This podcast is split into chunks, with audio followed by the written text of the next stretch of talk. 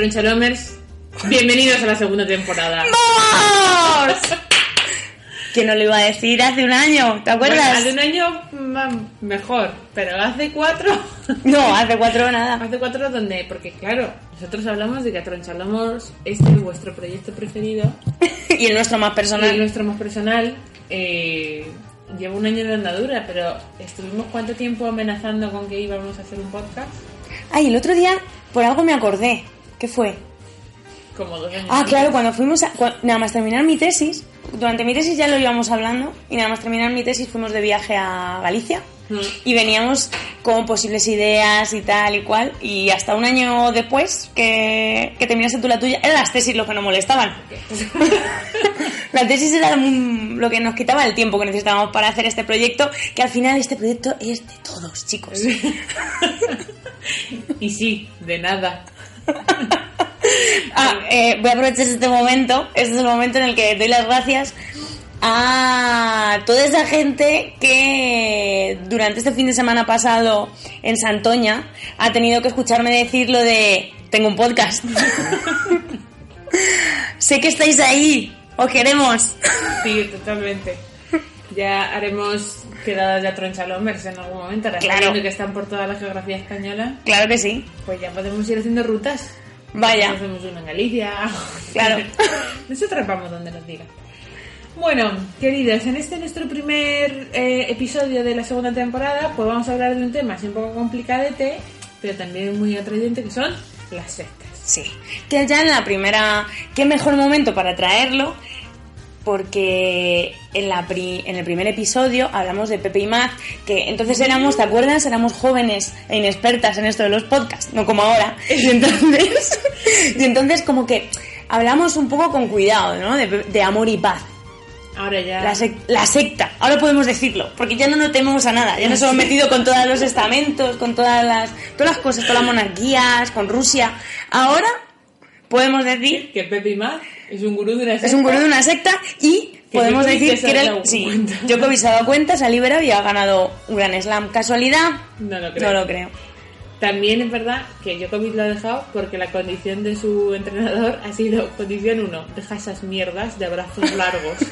Textual abrazos largos, que me ha hecho muchísima gracia.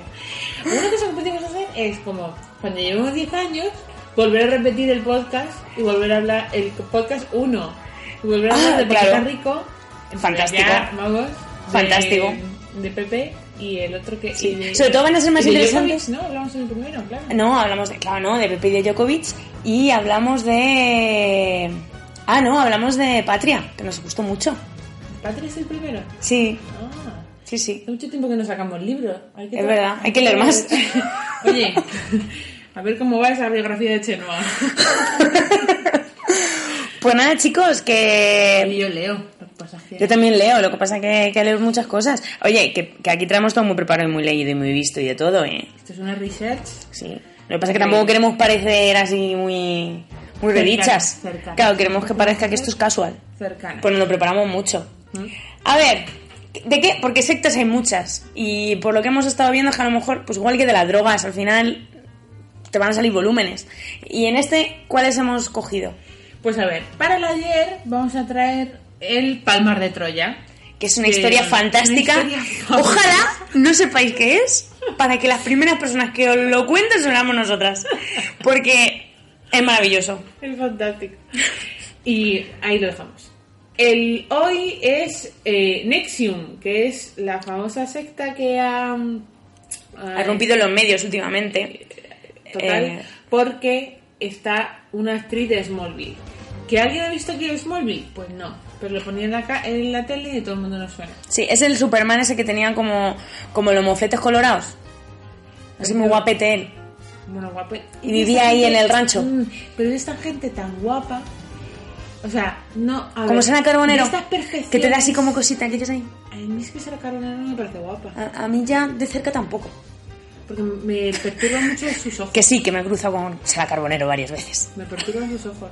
Pero es esta gente como que tiene todas las, como las fracciones, las fracciones de la cara, eh, la- las tiene tan perfectas que, que ya no me parecen guapos, como que me rechina. Y al chico de Smallville me pasa eso. Bueno, pues en el hoy vamos a Nexium, que es una secta así más actualita.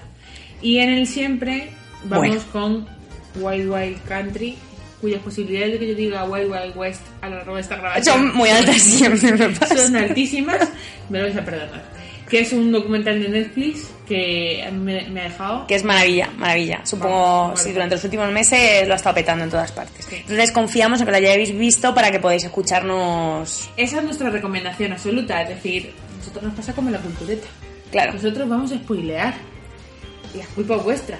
Es decir, son hechos reales. O sea, el palmar lo podemos spoilear porque vale, Nation también, pero nuestra recomendación es que veáis antes Wild Country antes de escuchar esa parte. Si no podéis esperar, pues nos escuchéis igual. Claro. Porque estáis deseando ver qué comentarios acertados hacemos sobre cosas que igual no habéis visto, porque no pasa nada, que si queréis nos escucháis y luego lo veis.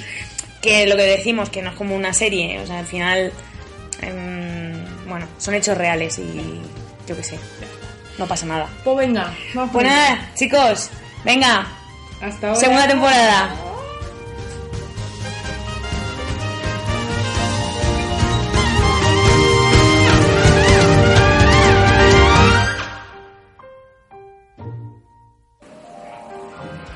A Tronchalomos, un podcast de ayer, hoy y siempre. Me voy a Sevilla inmediatamente.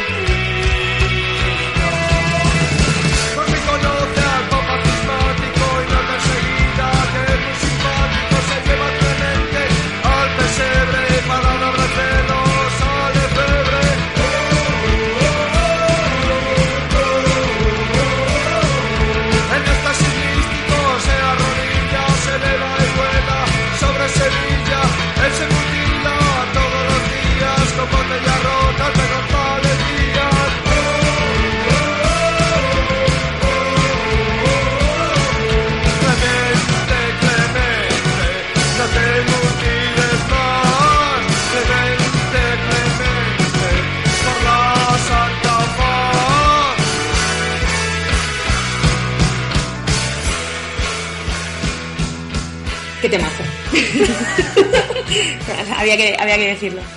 Madre mía. Bien, em, para que nos hagamos una idea, lo primero que vamos a hacer es definir lo que es una secta. ¿Qué pasa? Pues que tenemos muchos problemas para definir una secta. Al final, la línea entre secta y entidad religiosa en general es muy difusa, porque en cuanto a la definición, básicamente son doctrinas religiosas. ¿Cuál es el punto definitorio donde se ve o donde se distingue que sea una secta y que no? Pues en las características que normalmente las sectas tienen. No todas las sectas tienen las mismas características, pero sí se mide para considerar una secta algunas de estas que os vamos a citar. Normalmente la idea general que nosotros tenemos es un poco la definición en la línea de la que da la RAE. Básicamente, eh, la RAE considera que es, por una parte, una doctrina religiosa o ideológica que se aparta del ortodoxo y ahí coincidimos con la primera de las características de las sectas, que son como un surgimiento contestatario. Es decir, normalmente eh, un integrante de una religión mayoritaria se enfrenta de alguna manera al grupo de esa religión, se sale de ella y por lo tanto ahí está el surgimiento contestatario porque está contestando a la religión a la que pertenece y empieza a ganar adeptos. La segunda definición de la RAE es comunidad cerrada que promueve o aparenta promover fines de carácter espiritual en la que los maestros ejercen un poder absoluto sobre los adeptos. Y aquí está otra de las características fuertes de las sectas, que es precisamente la, el que tengan un líder que normalmente es una persona muy carismática, eh, con muchísima capacidad para atraer a la gente y además cierto carácter paternalista, es decir, eh, el tratamiento respecto a la gente que forma parte de la secta que él o el líder dirige, pues es mm, pues muy del padre con sus polluelos.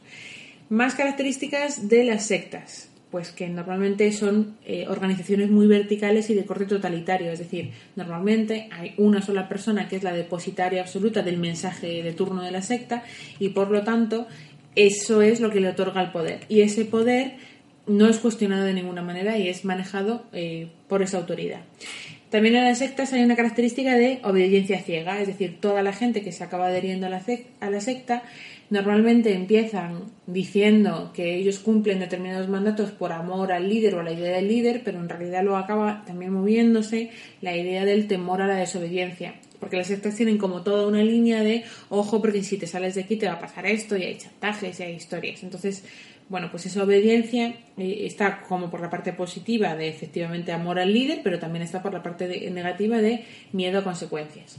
También hay un fuerte control grupal porque el líder del movimiento, y si la secta ya es más grande, pues gente eh, en la que él delega ese poder, acaba controlando todas las a toda la persona y sus, sus dimensiones. Es decir, no es solo que haya eh, un control en el aspecto religioso, sino también en sus relaciones familiares, laborales, sociales, de ocio, etcétera. En ese sentido, es muy importante tener en cuenta que eh, muchas veces hay un rechazo o se acaba generando un rechazo de los miembros de la secta hacia la gente que está a, a su alrededor. Y eso lo vamos a ver eh, en muchos de los ejemplos de hoy. Es decir, al final dejan de tener contacto con sus familias, con sus amigos, etcétera. Muy rápido, sigo. Preventoriedad, que básicamente consiste en em, todas aquellas sectas que manejan la idea de que el fin del mundo está cerca, que queda muy poco tiempo y que solo haciendo lo que ellos hacen se van a salvar. No hemos hablado de Paco Rabanne todavía. Tampoco. No. Esto me lo apunto.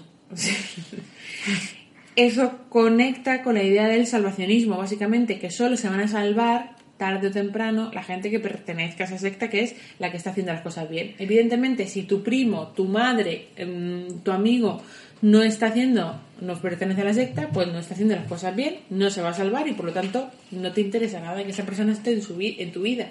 Por eso te acabas eh, escapando. También suelen ser mensajes muy simples, muy reduccionistas, como con eh, ideas pues muy superficiales en general. Y tres cosas más. Primero, la preeminencia de lo emotivo, es decir, normalmente hay un recibimiento muy cálido, el ámbito es muy fraternal, somos una gran familia, eh, somos muy amigos. Yo es que eso me espanta. En cuanto siento eso digo, "Uh". O sea, suelen ser experiencias eh, de mucha, muy sensuales, muy relacionadas con los sentidos. Además, eh, este control emocional coge o engancha más a gente que ha tenido algún tipo de problemas, por ejemplo, con adicciones. Hay determinados tipos de personalidad que ven aquí como la salvación a todas sus historias, ¿no? Luego, la implementación de técnicas de persuasión coercitiva, es decir, eh, se, se intenta eh, que la gente que pertenece a la secta sea sumisa y por lo tanto se hace lo que se conoce como un lavado de cerebro. A mí me llama mucho la atención, no sé si lo habéis visto últimamente, como el caso de la chavala esta española, como de 18 años que apareció en la selva de. Perú. Bueno, pues desde que se ha sabido hasta que ha podido ver a su padre, han tenido que pasar unas semanas, porque ella tenía que pasar como una especie de duelo, entre comillas, eh, de, para quitarse el shock de, de como desprogramarse. ¿no? Como cuando se leían de Gran Hermano 1. es que era un poquito como para quitarle hierro porque se nos estaba quedando muy serio. El otro día dijo Percebes, Percebes y Grelos, que es una un personaje fantástico. Sí, que sale en lo de- en lo Sale de- en el y y lo de- Vodafone lo de Vodafone y y el youtuber y tal. Dice que ha vuelto a ver eh, OT1 y que Team Ania más que nunca.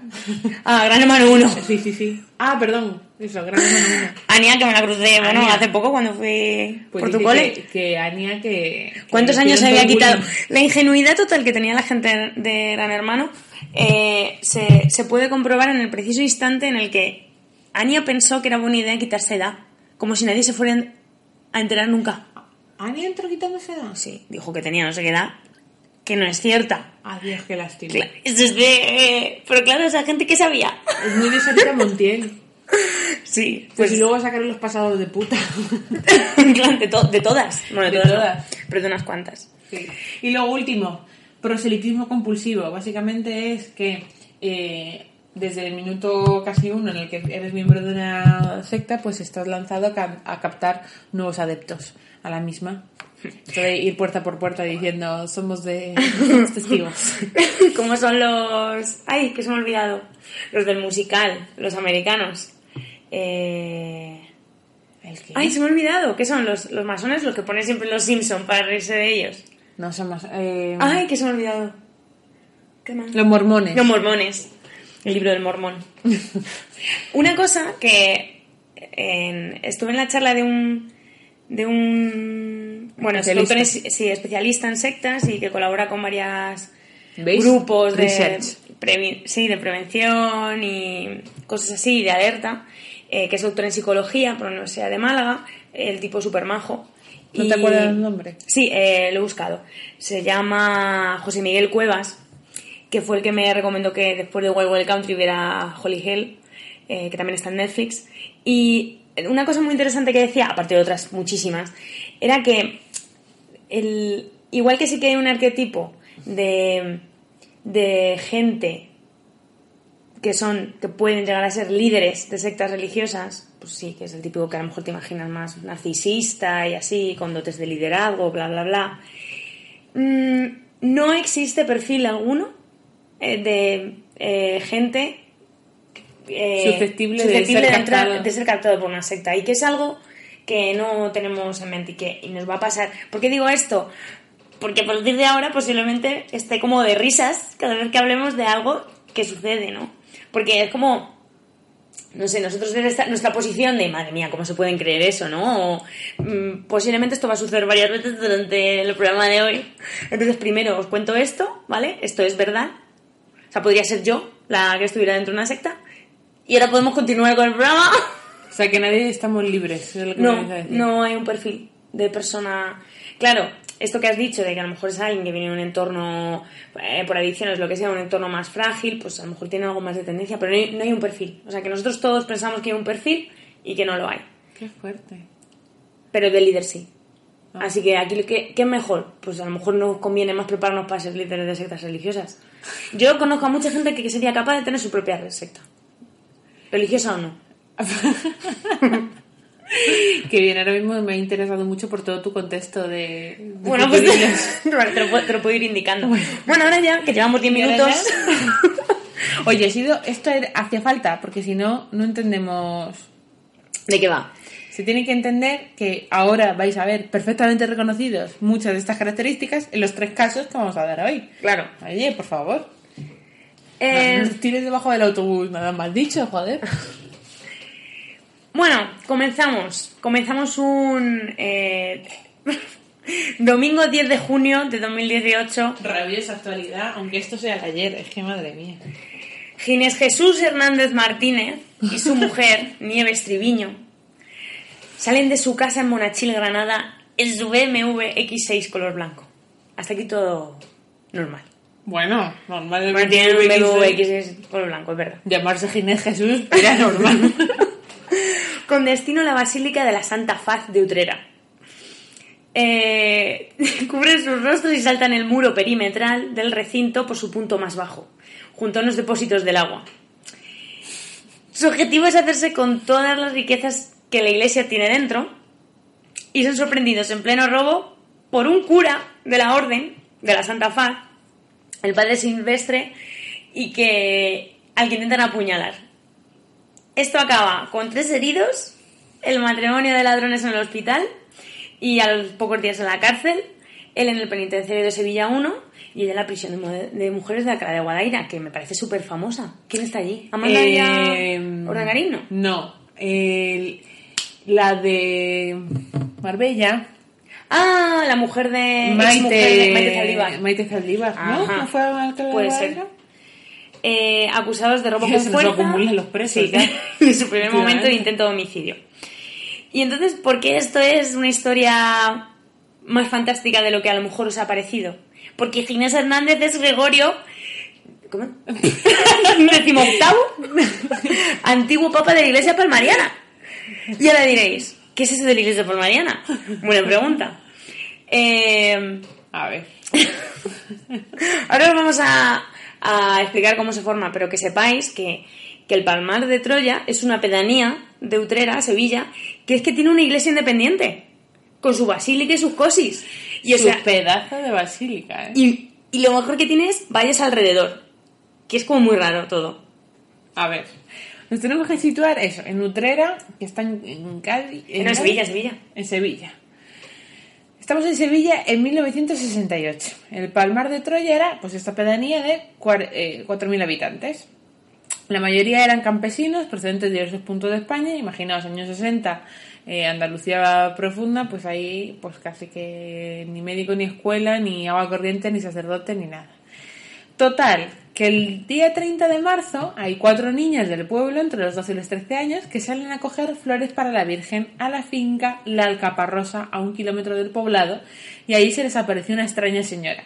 De Esa mejillas son rosadas. Eso es un dato fantástico. esa extraña señora, claro, las niñas vuelven al pueblo, dicen, mamá, que he visto a la Virgen, y además como que repiten la visión varias veces. En ese momento se inicia un alboroto en el pueblo, que inicia como una especie de eh, peregrinación a ver al sitio donde se ha aparecido la Virgen a las niñas. Eh, entre toda esa gente, pues ya empieza a haber gente videntes, ya empieza a haber gente, oradores que vienen a contar sus historias y empieza a moverse la, la- movida. ¿Cuál es el primer dato súper divertido? El- que la finca donde se, donde se, Se ve la Virgen. se ve la Virgen era una finca privada. Entonces de repente hay un señor que era 3.000 propietario de esa finca y que tiene a 3.000 personas entrando en su finca. Entonces él intenta vallar la finca y al final pues se tiene que dar con, un canto en los dientes porque aquí todos los palmarianos le ocupan la, la finca. El párroco del pueblo de al lado, eh, que es un poco el- el correspondiente a esa, a esa parroquia, dice que no sabe qué es, pero que allí sucede algo raro. Y que no Declaraciones si- a la BC Sí, sí. de Sevilla.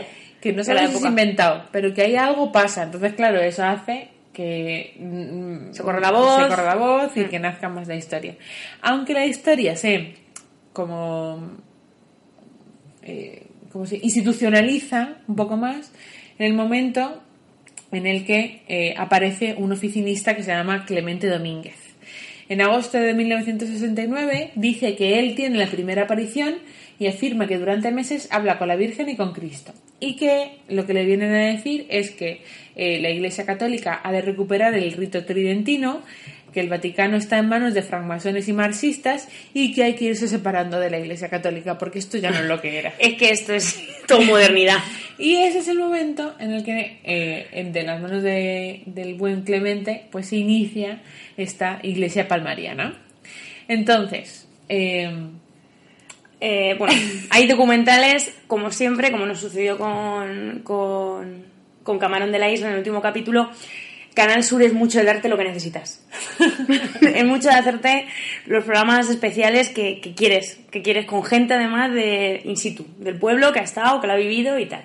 y que tiene muy poca ganas de hablar. Y eso es. Poquísimas. No se enfrentan a ninguna traba. Vamos. Va la gente corriendo a hablar con la señora de Canal Sur, pero no os imagináis cómo, de cualquier cosa que les pregunte. Eh, entonces, un poquito, ¿esto, ¿esto cómo va? Como hemos dicho, el solar, eh, donde está la basílica, era de un propietario privado. Entonces, uno de, las primera, de los primeros actos como papa de, eh, Clemente. de Clemente primero fue conseguirlo. ¿Y cómo lo consiguió? Pues, eh, de- bueno, Clemente podía hablar con la Virgen y no solo con la Virgen, también con Cristo. Este señor podía hacer las dos cosas. Entonces, bueno, se ve que le debieron comentar una señora eh, octogenaria con, con sus dineros y le... La típica señora de pueblo de mucho, de mucho dinero. Y en uno de los actos, los que estaba él contando sus cosas, Clemente primero, pues se acercó a ella, miró al cielo y exclamó en alto, ¿es esta señora la que me va a ayudar? ¿Cristo? Sí, me va a ayudar. Y que empezó a hacer una performance ahí de ojito, movimientos y historias. Y al poco la señora le dejó todo el dinero. Y con eso compró en el solar donde ahora está la Basílica de la Santa Fan. Eh, fantástico, Clemente. Eh, bueno, hasta que empezó a regularse la situación de la iglesia, eh, hay gente que comenta, porque bueno, en este documental, por ejemplo, hablan con bastante gente que estuvo dentro de la iglesia del Palmar y ya no está. Entonces dicen que, recogían eh, dinero. O sea, había una especie de diezmo de todos los feligreses. eh, claro, en cierto momento, en el 82, el Ministerio de Justicia reconoce que es una entidad religiosa y tal, y bueno, comienzan a tener, hay un punto de inflexión y, tienen que como controlar un poco más, que no sé hasta qué punto, porque luego resulta que tienen mogollón de dinero y mogollón de riqueza allí, eh, cómo se, cómo se recoge este, estas donaciones. Luego también han tenido como muchos cismas y muchos problemas internos dentro de esto. Es decir, es que el entramado económico de financiación de todo esto tiene que ser un pufazo muy serio. Pero claro, estamos hablando, hay un dato que se nos había escapado del tal Clemente, que es que tenía estigmas. Y dice que una noche perdió 16 litros de sangre por los estigmas. Ay, Uy, ¿Clemente es el que se quedó ciego? ¿O Gregorio? Creo que es Clemente. U- eh, uno de ellos venía de viaje de San Sebastián, que se habría dado sus buenas comidas en, su bus- en sus buenos restaurantes de allí de San Sebastián, y entonces tuvo un accidente de coche. Además, debió ser súper aparatoso y se le clavó no sé qué historia en los ojos y entonces se quedó ciego. Y, y entonces, como que le venía súper bien para todo, todo su rollo este de todo lo de ser vidente, ¿no? De hablar con Dios y con la Virgen. que como que ciego era mejor. Vendía más. Hay Eh, una, también hay una mm, eh, como una familia multimillonaria de Wisconsin que le da como un mogollón de pasta. o sea, esto es muy feo todo, todo. El, el Papa Gregorio XVIII, jo, qué me cuesta hacer esto, eh, que tenía una yeguada dentro del solar. Del, del- o sea, cosas loquísimas. lo acabo de buscar. Es el que el que El que se los ciego. ojos. O sea, es Gregorio el primero, sí, de 1976 a 2005. Hasta taller, vamos. Clemente Domínguez, apodado La Voltio, por frecuentar ambientes nocturnos antes de convertirse en vidente y que sufrió un accidente de tráfico donde perdió sus dos ojos. Se proclamó Papa del Palmar de Troya poco después del fallecimiento de Pablo VI. O sea, de, Pablo VI porque a qui- quien no le parece bien es Juan Pablo II. Entonces dice, pa- se muere Bueno, Pablo está, VI claro. y entonces ahora voy a seguir yo la, la iglesia real, que ¿Qué es es la mía. No, esa católica de modernos que hay allí en el Vaticano. Que son unos hippies.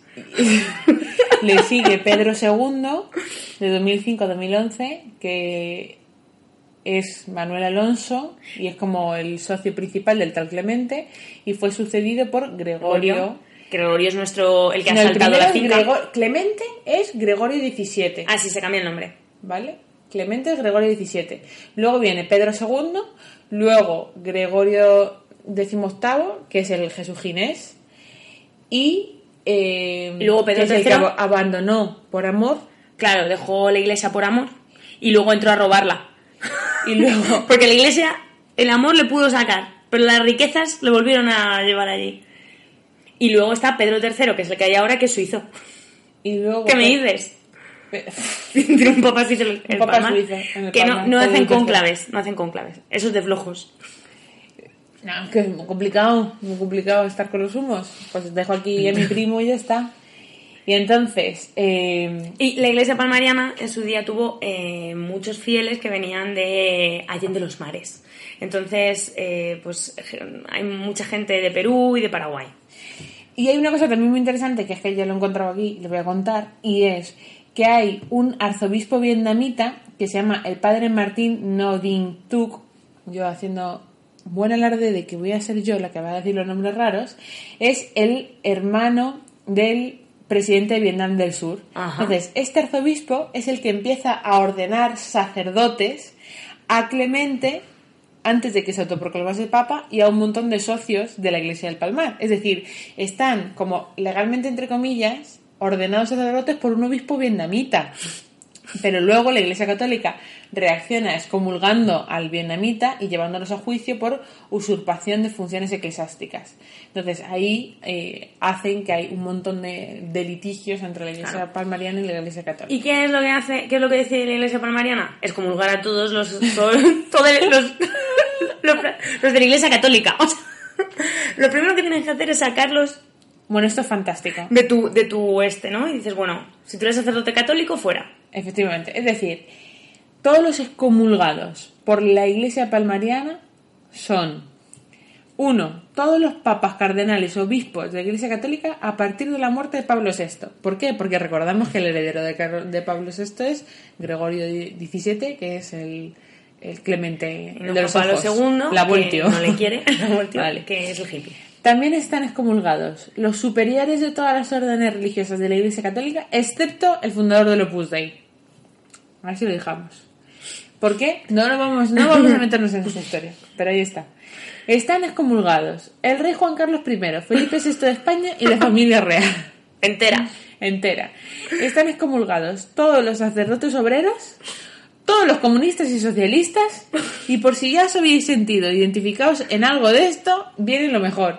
Estamos excomulgados todos los espectadores que hayamos visto la película de Jesucristo Superstar. Es Sí. decir, que tú te levantas esta mañana y te acabas de enterar de que estás excomulgado por la iglesia palmariana. Es decir, que tú ya vas a tener que ir, si quieres entrar a la iglesia palmariana y quieres visitar la, la basílica de 13 millones de euros y de no sé cuántas hectáreas que tienen ahí montada, pues ya tienes que empezar a, arrepentirte por haber visto a Jesucristo Superstar.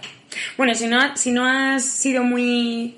No, has no eres un personaje notorio, si te vistes, porque tienes que vestir de una manera especial, o sea, no se te pueden ver los codos, eh, creo que las faldas, o sea, mujeres tienen que ir con falda por la rodilla y cubierta eh, la cabeza y tal. Si llevas ese tipo de, de vestimenta y te vas a la puerta, por lo visto, puede ser que te dejen entrar, especialmente en época de procesiones que dicen que son impresionantes, las que hacen en Semana Santa sobre todo, eh, porque necesitan gente. Se ve que últimamente hay muchísima gente, entonces, bueno, te dejan entrar.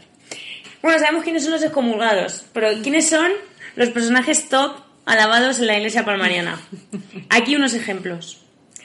Cristóbal Colón, porque a ver, ¿por qué? ¿Por qué no? ¿Por qué no? claro. A ver qué ha hecho malo. Cristóbal Colón, nada. Así que bien. ¿Se posicionó con respecto en contra de la iglesia palmariana? No. No. Pues ya está. ¿Vio Jesucristo Superstar? Tampoco. Poco. Pues ya está. Otro, otro. Beatificado. Otro beatificado. Francisco Franco, Otro, José Antonio. primo de Rivera. Y a ver si acertáis el siguiente. Carrero Blanco. Como mártir, claro.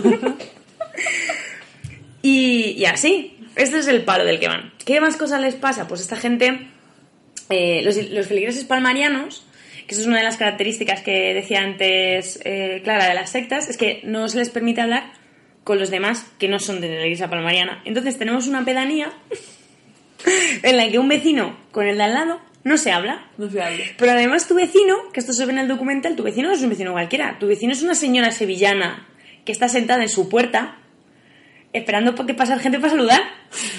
Entonces, ¿te crees que dejan de saludar los católicos o no palmarianos a los palmarianos? No. Y los palmarianos tienen que estar ahí aguantando y no decirles nada. Y esto llega, claro, a los hijos. Entonces ahí tienes clases donde hay niños que no se hablan entre ellos. Porque el niño palmariano no puede hablar con el niño no palmariano. No puede ver películas, que ese recurso es muy utilizado en los coles. No puede, los tienen que sacar. No, No pueden ir dejan. al cine. No pueden hacer el carnaval. O sea, ese tipo de cosas. eh, No puede ver la tele, no puede leer la prensa, no puede... Pues eso. Entonces, pues a ver... A ver, al César Bona quería yo con sus pedagogías aquí. A qué hace. al maestro youtuber este que, que está Que recibe el premio ese de. diciéndonos cómo tenemos que educar a la gente. A Que no me acuerdo cómo se llama ahora, pero. David El del Banco Sabadell, el de las conversaciones. contándonos Eh, con Nadal cómo se educa. ¿Qué más? ¿Qué más hacen así? Bueno, tienen una, tienen, tienen una de las Biblias que las van cambiando un poquito según el Papa. Tiene todas las figuras, las que aparecen dibujos de personas o fotos de que son fotos de cuadros y así, tienen pintado con boli o con lapicero toda la parte de carne que se les ve. Eh, o sea, se dejan libre las manos, creo, y, y ya. Y así van ellos. Y, bueno, la, y la cara. Pues no se les puede ver nada y así van ellos vestidos. Eh, Más cosas. Se tiran nueve horas al día rezando. Tienen o se dedican a un gran taller en el que trabajan y aquí tiene que haber alguna historia porque una de las acusaciones, en la línea de lo que decíamos antes económica, es que tienen acusaciones de blanqueo de dinero. Entonces, pues muy probablemente haya muchas historias entre medias. Eh, para ir al baño pues tienen que pedir permiso ¿sabes? También. Y para subir, como está la finca un poco lejos, les ponen shuttles desde el, desde el centro del pueblo, que por lo visto salen al lado de la iglesia, la iglesia católica. Y la iglesia católica es súper fea. Nadie le presta atención. A ti eso te marcó, ¿eh? A mí eso me marcó. Que fuese tan fea. Eh, os recomendamos, si podéis ver, es muy fácil, busquéis en YouTube, aparecerá el documental y hay declaraciones, hemos dejado aquí algunas declaraciones de gente, pues eso, o que está- haya estado en la secta, o que sean vecinos de lo de la secta, o bueno, o que estén no, porque, porque, porque que no están pueden hablar. Claro. Entonces, una, el pueblerino que hemos llamado uno, como declaraciones dicen, cuando le preguntan qué opinan de la, del Palmar de Troya, dice, han hecho más bien que mal en el pueblo. Este, decía esto el señor mientras hacía canastas. Claro, a ¿Qué este, señor, de mimbre? a este señor le habrán comprado... Por hace- mimbre. no, está haciendo una percha. A este señor le habrán comprado lo que sea que le hayan comprado. Porque en el pueblo famoso que venía Gregorio iba dejando dinero por todas partes. En- claro, al final O sea, al final esta gente está montando una iglesia y la iglesia tiene una serie de necesidades. Por ejemplo, en cuanto a la imaginería de la iglesia. Eh, No estamos, estamos hablando de que es un edificio en una, en una hectárea, o sea, en, en una cantidad de espacio tremendo. Ese edificio hay que construirlo, hay que pintarlo, hay que hacer las, Mm. las imágenes hay que las hacerlas. imágenes, o sea, tienes un imaginero cuya actividad principal durante años, esa familia ha sido el palmar, la basílica. Eh, tienen el otro señor que no sé cómo se llama, lo que no es imaginero, pero el que le hace los trajes de Claro. con oro, oro Porque que han donado también. Ese señor ha estado viviendo generaciones de, del palmar de Troya. Claro, entonces está viviendo en un contexto pues muy pues con muchas dificultades donde de repente te encuentras pues eso que te viene te montan la iglesia que muchas cosas no te gustan pero que te está dando de comer entonces dices pues pues para adelante a dar y canta a ver es que él lo dice ya está Uno de los. Uno de los la señora, este ejemplo que estaba poniendo que existe, que su vecina es del Palmar y no le saluda, y que está allí en la puerta, eh, mientras estaba hablando con Canal Sur, eh, de repente aparece, se asoma su marido, ¿no? Y entonces lo llaman. Y le dice, tú estuviste trabajando allí en la obra, porque era albañil, allí en el Palmar, ¿no? Entonces el marido cuenta cómo pues, recibía un jornal más que el suyo habitual y además una propina extra por ese trabajo que estaban haciendo en la, en, de- en la basílica. Y además, ese señor durante años fue costalero de, de la, de la Virgen, de las imágenes de, del Palmar, y que también les pagaban súper bien. Entonces, pues, ¿qué, problem- ¿qué problema tiene el pueblo con el Palmar? Pues ninguno. Si encima no le obligan a pertenecer. ¿sabes a qué me está recordando esto? a las drogas de Fariña Ah, vale, sí. O sea, al final todo el mundo las- se beneficia. como las mismas dinámicas ¿no? De- Sí, lo que pasa es que tiene como... O sea, el problema estalló con Fariña más fuerte fue cuando saltó a la opinión pública y las madres empezaron a, re- a revelar porque eran sus hijos los, los que consumían y tenían los problemas. Pero es que aquí sí que hay familias Ya, pero por ejemplo, los rotas. inicios del contrabando, al final era, pues mira, yo sé que a lo mejor esto no, no está bien, que efectivamente es una secta que está rompiendo familias, que no genera una buena convivencia, porque es imposible tener una buena convivencia. O sea, Ahora hablaremos de lo que es convivir, porque esta es la convivencia en Sevilla. Luego hablaremos de la convivencia en Estados Unidos. claro, pero aquí dices, ese, o sea, joder, no dejas de tener a un grupo de gente, a mucha gente, teniendo una vida absolutamente paralela con esas condiciones, que no te hablan. Sea, ¿cómo manejas ese pueblo y la convivencia Claro. en ese pueblo? Y aquí... Pero coges y comulgas con rueda de molino porque te conviene. Te conviene. Mm. Sí. Y otra de las. Hay, hay, un, hay, un, hay un cura que me hace mucha. Bueno, ex sacerdote de, de la Orden de la Santa Faz, del Palmar, que hablan con él y es un chico que es de origen británico. Y entonces no le sacan, a petición de él, no le sacan la cara, ¿vale? Entonces el vídeo está como, como tomado muy abajo, por debajo de su cuello. Pero entonces él está hablando con su voz. español con su acento, como de ¿cuántos sacerdotes tenéis aquí? Así como este. Pero bueno, por lo que sea, él dice que no quiere, que no quieren que tome represalias. No sé, bueno. Entonces, eh, este chico cuenta, él llegó como muy joven, como con 17 años. Todo fue a través de sus padres, una cosa así, y él entró allí en la iglesia y salió creo que con 38 o con 37, o sea, 20 años después. Él pasó 20 años claves de su vida. Bueno, no sé cómo se lo- cuáles son más importantes en tu vida, no lo tengo claro. Pero bueno, esto Bueno, quedó bien la 20 que frase. son- Pero son unos 20 años en los que él vivía en un, en un entorno completamente ajeno a la realidad. y, y- y llegó, o sea, fue ordenado sacerdote. Y entonces contaba cosas como que, eh, que, que, que eran, había tal presión. Claro, la iglesia, el Palmar, está en una total decadencia. Solo tuvo un momento muy bueno al principio, pero ya no. Ya ni tiene casi fieles, ni tiene dinero. Y, encima lo que sea que le quede de riqueza se lo intentó robar un ex papa. Entonces, eh, y les han puesto en el, en el punto de mira, que seguramente es donde menos quieren estar. Entonces, la presión que se estaba ejerciendo por parte de los sacerdotes en, las, en los sermones de la iglesia, para que la gente no se fuera, metiéndoles miedo del tipo, es que si os vais de aquí va a pasar no sé qué, o yo qué sé, este tipo de... Con ese tono apocalíptico que hemos Hmm. dicho antes de... Dice que había gente que vomitaba en la iglesia, del miedo que sentían. Eh, cuando le preguntan si él pudiese hacer algo, porque él, este sacerdote se lamenta de que todavía tiene muchos amigos allí y gente que sabe que es buena, que están allí eh, dentro, le preguntan qué, qué le gustaría él hacer. Eh, pues él, que dice que ha estudiado, se ha dedicado a estudiar psicología y, a- y que ha necesitado tiempo como para analizar la situación, para ver cuál es su lugar en el mundo y, hacer una familia y tal, y coger perspectiva, él dice que le gustaría el darle como información del exterior a, la gente que está allí, que no tienen ninguna. Claro, no ven la televisión, no le llegan noticias. Y decirle que, intentar que, que libremente accedan a esa, a, esa, a esa información.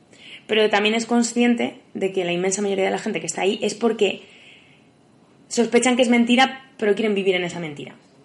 Claro, con eso, Que esa es la clave a ver qué las haces. Porque mm, es gente que no deja de tener la mayor parte de su familia fuera de esa secta. Pero también tienen que... Pero ya estarán como por segunda generación, ¿no? Sí. Que, que lo hará más complicado. Y al final... Y habrá sí- una población muy envejecida, o sea, los, los testimonios que había, pues eso, eran de... No, si tú entraste en los que- años 60, ¿no? Sí. Gente de los años 60 que tendrá hijos Hmm. que nací... O sea... Es relativamente, por ejemplo, un caso era de un, le había metido su padre, había entrado con él, con su madre, y el padre era súper radical de la secta. Y entonces había denunciado a su propio hijo porque en el cumpleaños de la nieta no habían ido bien cubiertos todos los brazos y tal. Entonces habían sido automáticamente excomulgados porque les había denunciado el abuelo. Entonces, claro, la- Es que al final está condenado a desaparecer. Muchas veces, em, yo lo- últimamente lo estoy pensando más, que pensamos como que, que el conocimiento es, es la salida a todo. Sí. La educación y el Y conocimiento. no lo es, ya no lo dijeron los gitanos. Entonces, yo lo estoy pensando un montón, porque estoy preparando ya cosas de cara al año que viene, ¿no? Y siempre empiezo filosofía en cuarto eh, con la pregunta acerca de la, de la ignorancia. Y hay una cosa que Sócrates eh, señala o distingue, una ignorancia simple y una ignorancia culpable. La ignorancia simple es que tú eres ignorante, pero no sabes que eres ignorante. Tu labor es darte cuenta de que eres ignorante y efectivamente poner resoluciones a ignorancia. El salto para dos es este podcast desde que ¿Cuál es el- Sócrates. es No, impresionante. Pero es que es importante. Pero hay una cosa, porque va en el hilo de lo que tú estás diciendo. La idea de la ignorancia culpable es que yo soy ignorante, reconozco mi ignorancia y sigo instalado Ah, ahí. sí. Entonces ahí dice Sócrates que está el mal. El, Claro. mal, el mal directamente, el mal radical es aquel, aquel eh, ignorante que se sabe ignorante que, que no lo quiere. Pues tiene sentido esto que dice Sócrates, ¿eh? Y muchas veces ese chico y este chiquito nuevo. Claro, la, la clave del asunto es precisamente, y ya voy a la clave del asunto otra vez. Ay, perdonadme otros Yalomers, por favor, con todas las muletillas. Bueno, eh, justo esa idea de, joder, es que lo vamos a ver luego, de decir, es que nosotros tenemos la idea de, de que quien entra en la secta es pues casi un pobrecito que no se está dando cuenta que le están engañando y la realidad es, no, no, es que hay mucha gente que entra que no son para nada pobrecitos y además que están siendo engañados, que pueden ser o no conscientes de eso, pero que están muy a gusto siendo engañados. Hmm. Entonces es, bueno, pues tan mal está ser un ignorante. Y ahí es donde, ahí es donde entra el problema, los- las implicaciones legales. O sea, hasta qué punto nadie puede entrar a, a sacar a nadie de una secta. cómo se mide o dónde se ve que se estén sobrepasando los límites de, de lo que puede ser el- la decisión, o sea, la voluntad de, de un... no sé cómo se dice. Una Adepto. persona, un adepto. Es muy difícil comprobar eso. Claro, y cuando estás... Ahora veremos en el siguiente caso. No, Cuando, muy difícil, ¿no? Porque lo que, te está, lo que te va a decir el adepto es, por supuesto que estoy voluntariamente, por Claro. supuesto que estoy encantado y por favor Y vente te- pero te lo van a decir los dos, el que esté porque quiera y el que, y el que de verdad le haya sobrepasado su voluntad y están abusando de él y le hayan anulado su identidad. Claro, mm, O sea, ¿qué prueba no- haces? no Ni un test de Turing de, de, de esto.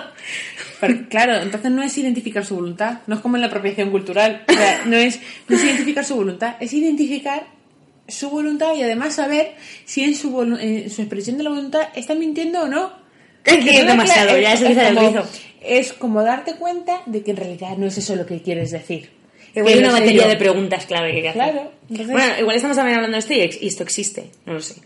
Posible Yo creo que haya- la, la haya- clave está en, en la individualidad, en que se respete la individualidad de la persona y que efectivamente esto es un sistema totalitario. Es decir, que, que, que tú se, se vea, que tú seas dueño re- realmente de, de tus decisiones y de lo que tú estás haciendo. Entonces, cuando empiezas a hacer cosas, de repente tú estás escuchando un sermón y te pones a vomitar porque no puedes con el miedo, pues muy normal no es, por mucho que tú quieras decir que quieres estar ahí porque no quieres que te pille el fin del Claro. mundo con esto. Claro, sí, sí.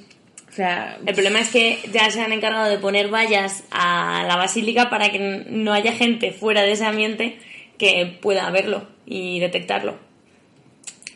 La- lo más flipante del Palmar, a mi juicio, es que, que- que está al lado. Es decir, que yo, por ejemplo, cuando empezamos a plantear este, este tema, eh, es cierto que nos surgió como el- la troncha lomo de la secta nació a partir del Wild Country, ¿no? Y esto ha salido como Pero nos ha venido solo el resto de temas. Nos han venido, venido rodado. La autoridad nos ha de traído. repente conocer la realidad de la iglesia del Palmar, que también la conocimos pues justo porque intentó robar este, si no, lo tienes ahí, en Sevilla, al lado, Hmm. esta movida con, con estatuas de Franco y tú tan a gusto. O sea, es como, ojo hasta qué punto la realidad de las sectas está más Sí, está aquí. cerca o más, es más cotidiana de lo que pensamos. Nos está quedando esto un poco Iker, Iker, Sí, que Iker Jiménez. Pero, o Iker el otro, que ya vemos que se ha metido Iker Casillas, Y que casi ya también a dar su opinión de las cosis. que ya está metido aquí. Bueno, si todos damos nuestra opinión de las cosis, pero ojo. Ah, Madre mía. Bueno, chicos, que, que si os preguntan, vienen a casa, tocan a la puerta y os dicen que, que qué opináis de la Avenida de la Virgen, que va a suceder en un pueblo en Sevilla y no sé qué, que vengáis y que pagáis no sé cuánto dinero, sospechéis. En realidad, que pensáis como aquel vecino que decía que en realidad cree que esas fueron cuatro niñas. hipótesis. que- su hipótesis es que las cuatro niñas se saltaron la clase, hicieron novillos y que luego no pudieron responder a la realidad. Y dijeron, Y dijeron, pues que hemos visto a la Virgen". Y a ver quién iba a reñir las niñas por hacer pellas. Pues nadie. Bueno, busquéis información de esto, que también es muy interesante. Viva el. Palmar. Viva el Palmar.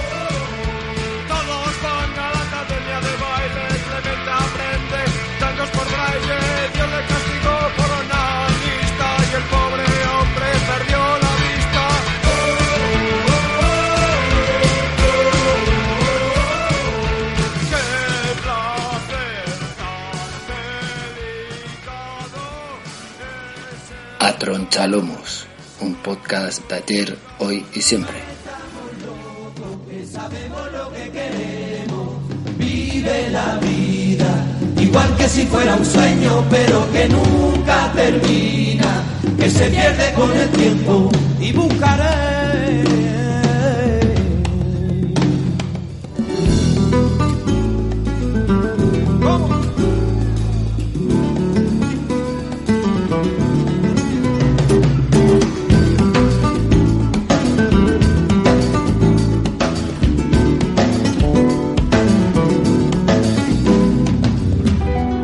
Me desperté esta mañana. Bueno,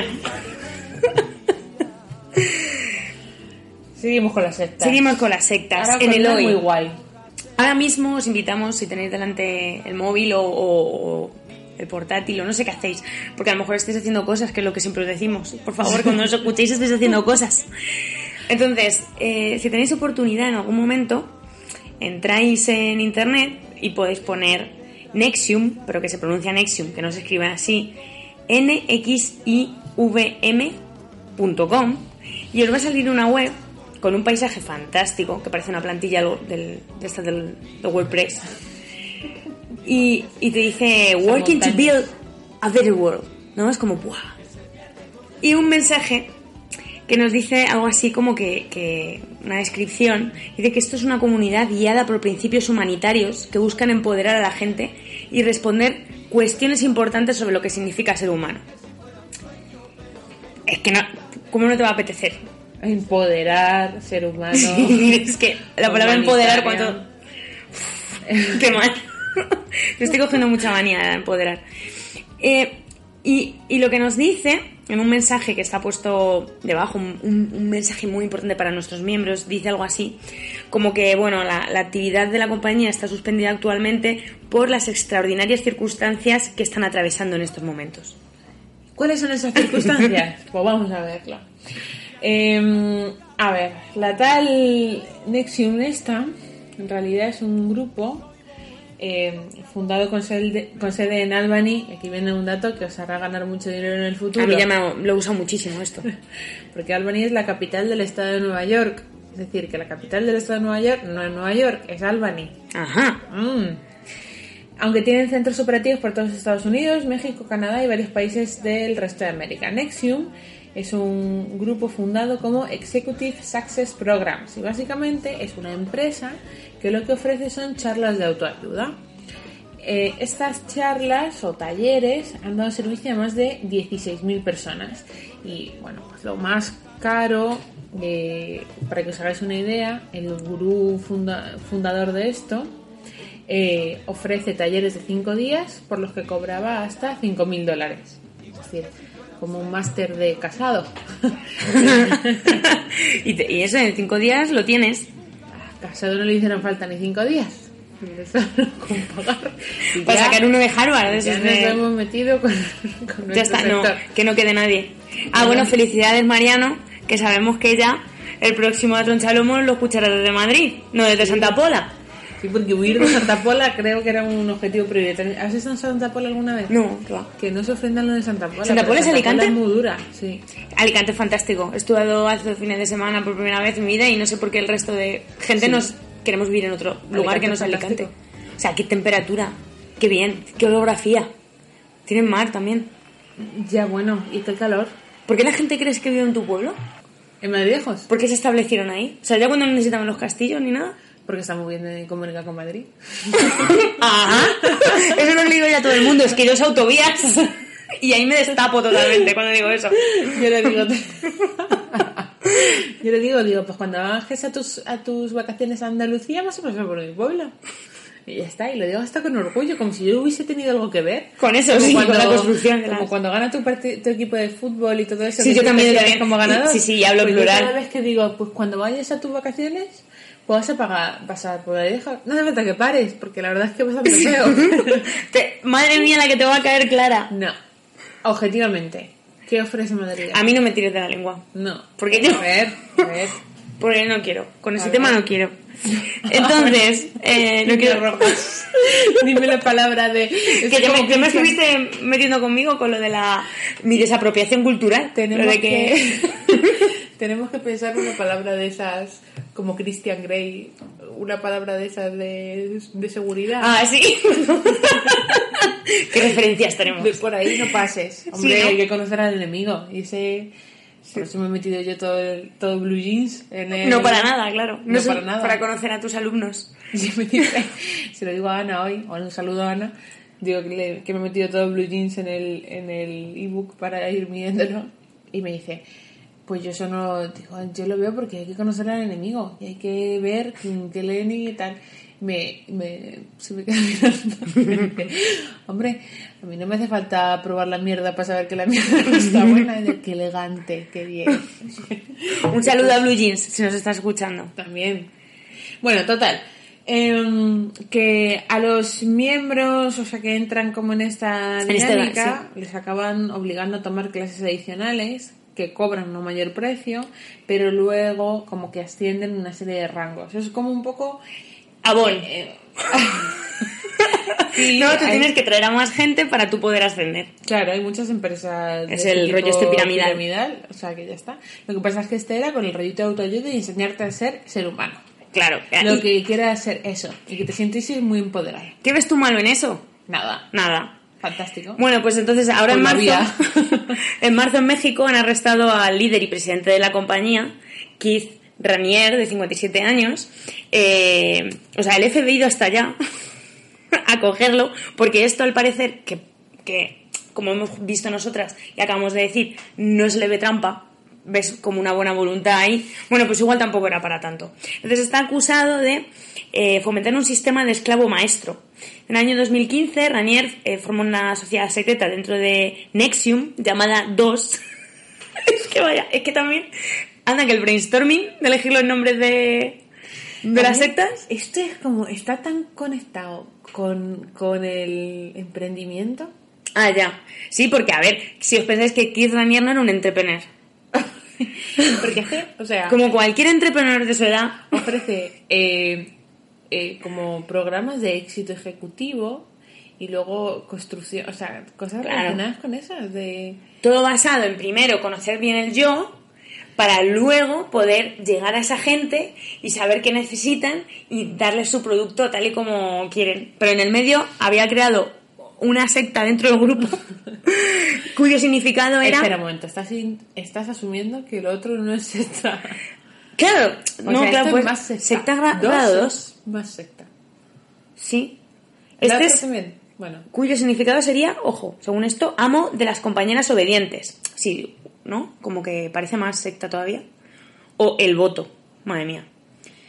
Entonces, estas mujeres se convertían en sus esclavas sexuales. Mm, ¿Cómo ayudaría eso, crees tú, a su desarrollo personal? Eran también forzadas a realizar tareas domésticas y marcadas a fuego cosas. como el ganado. O sea, es como...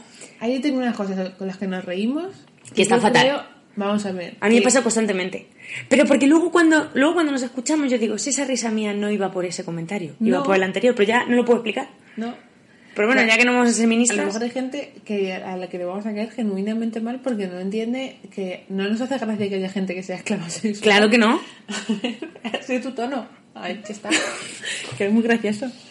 Pues, a ver, pues, pues sí, que las coge las iniciales y las marca fuego. Mm. Muy bien. Y hacen muy ceremonias Sí. y, y rollito... Yo me imagino rollito Ice White Chat. ¿no? Mejor persona vida, sí.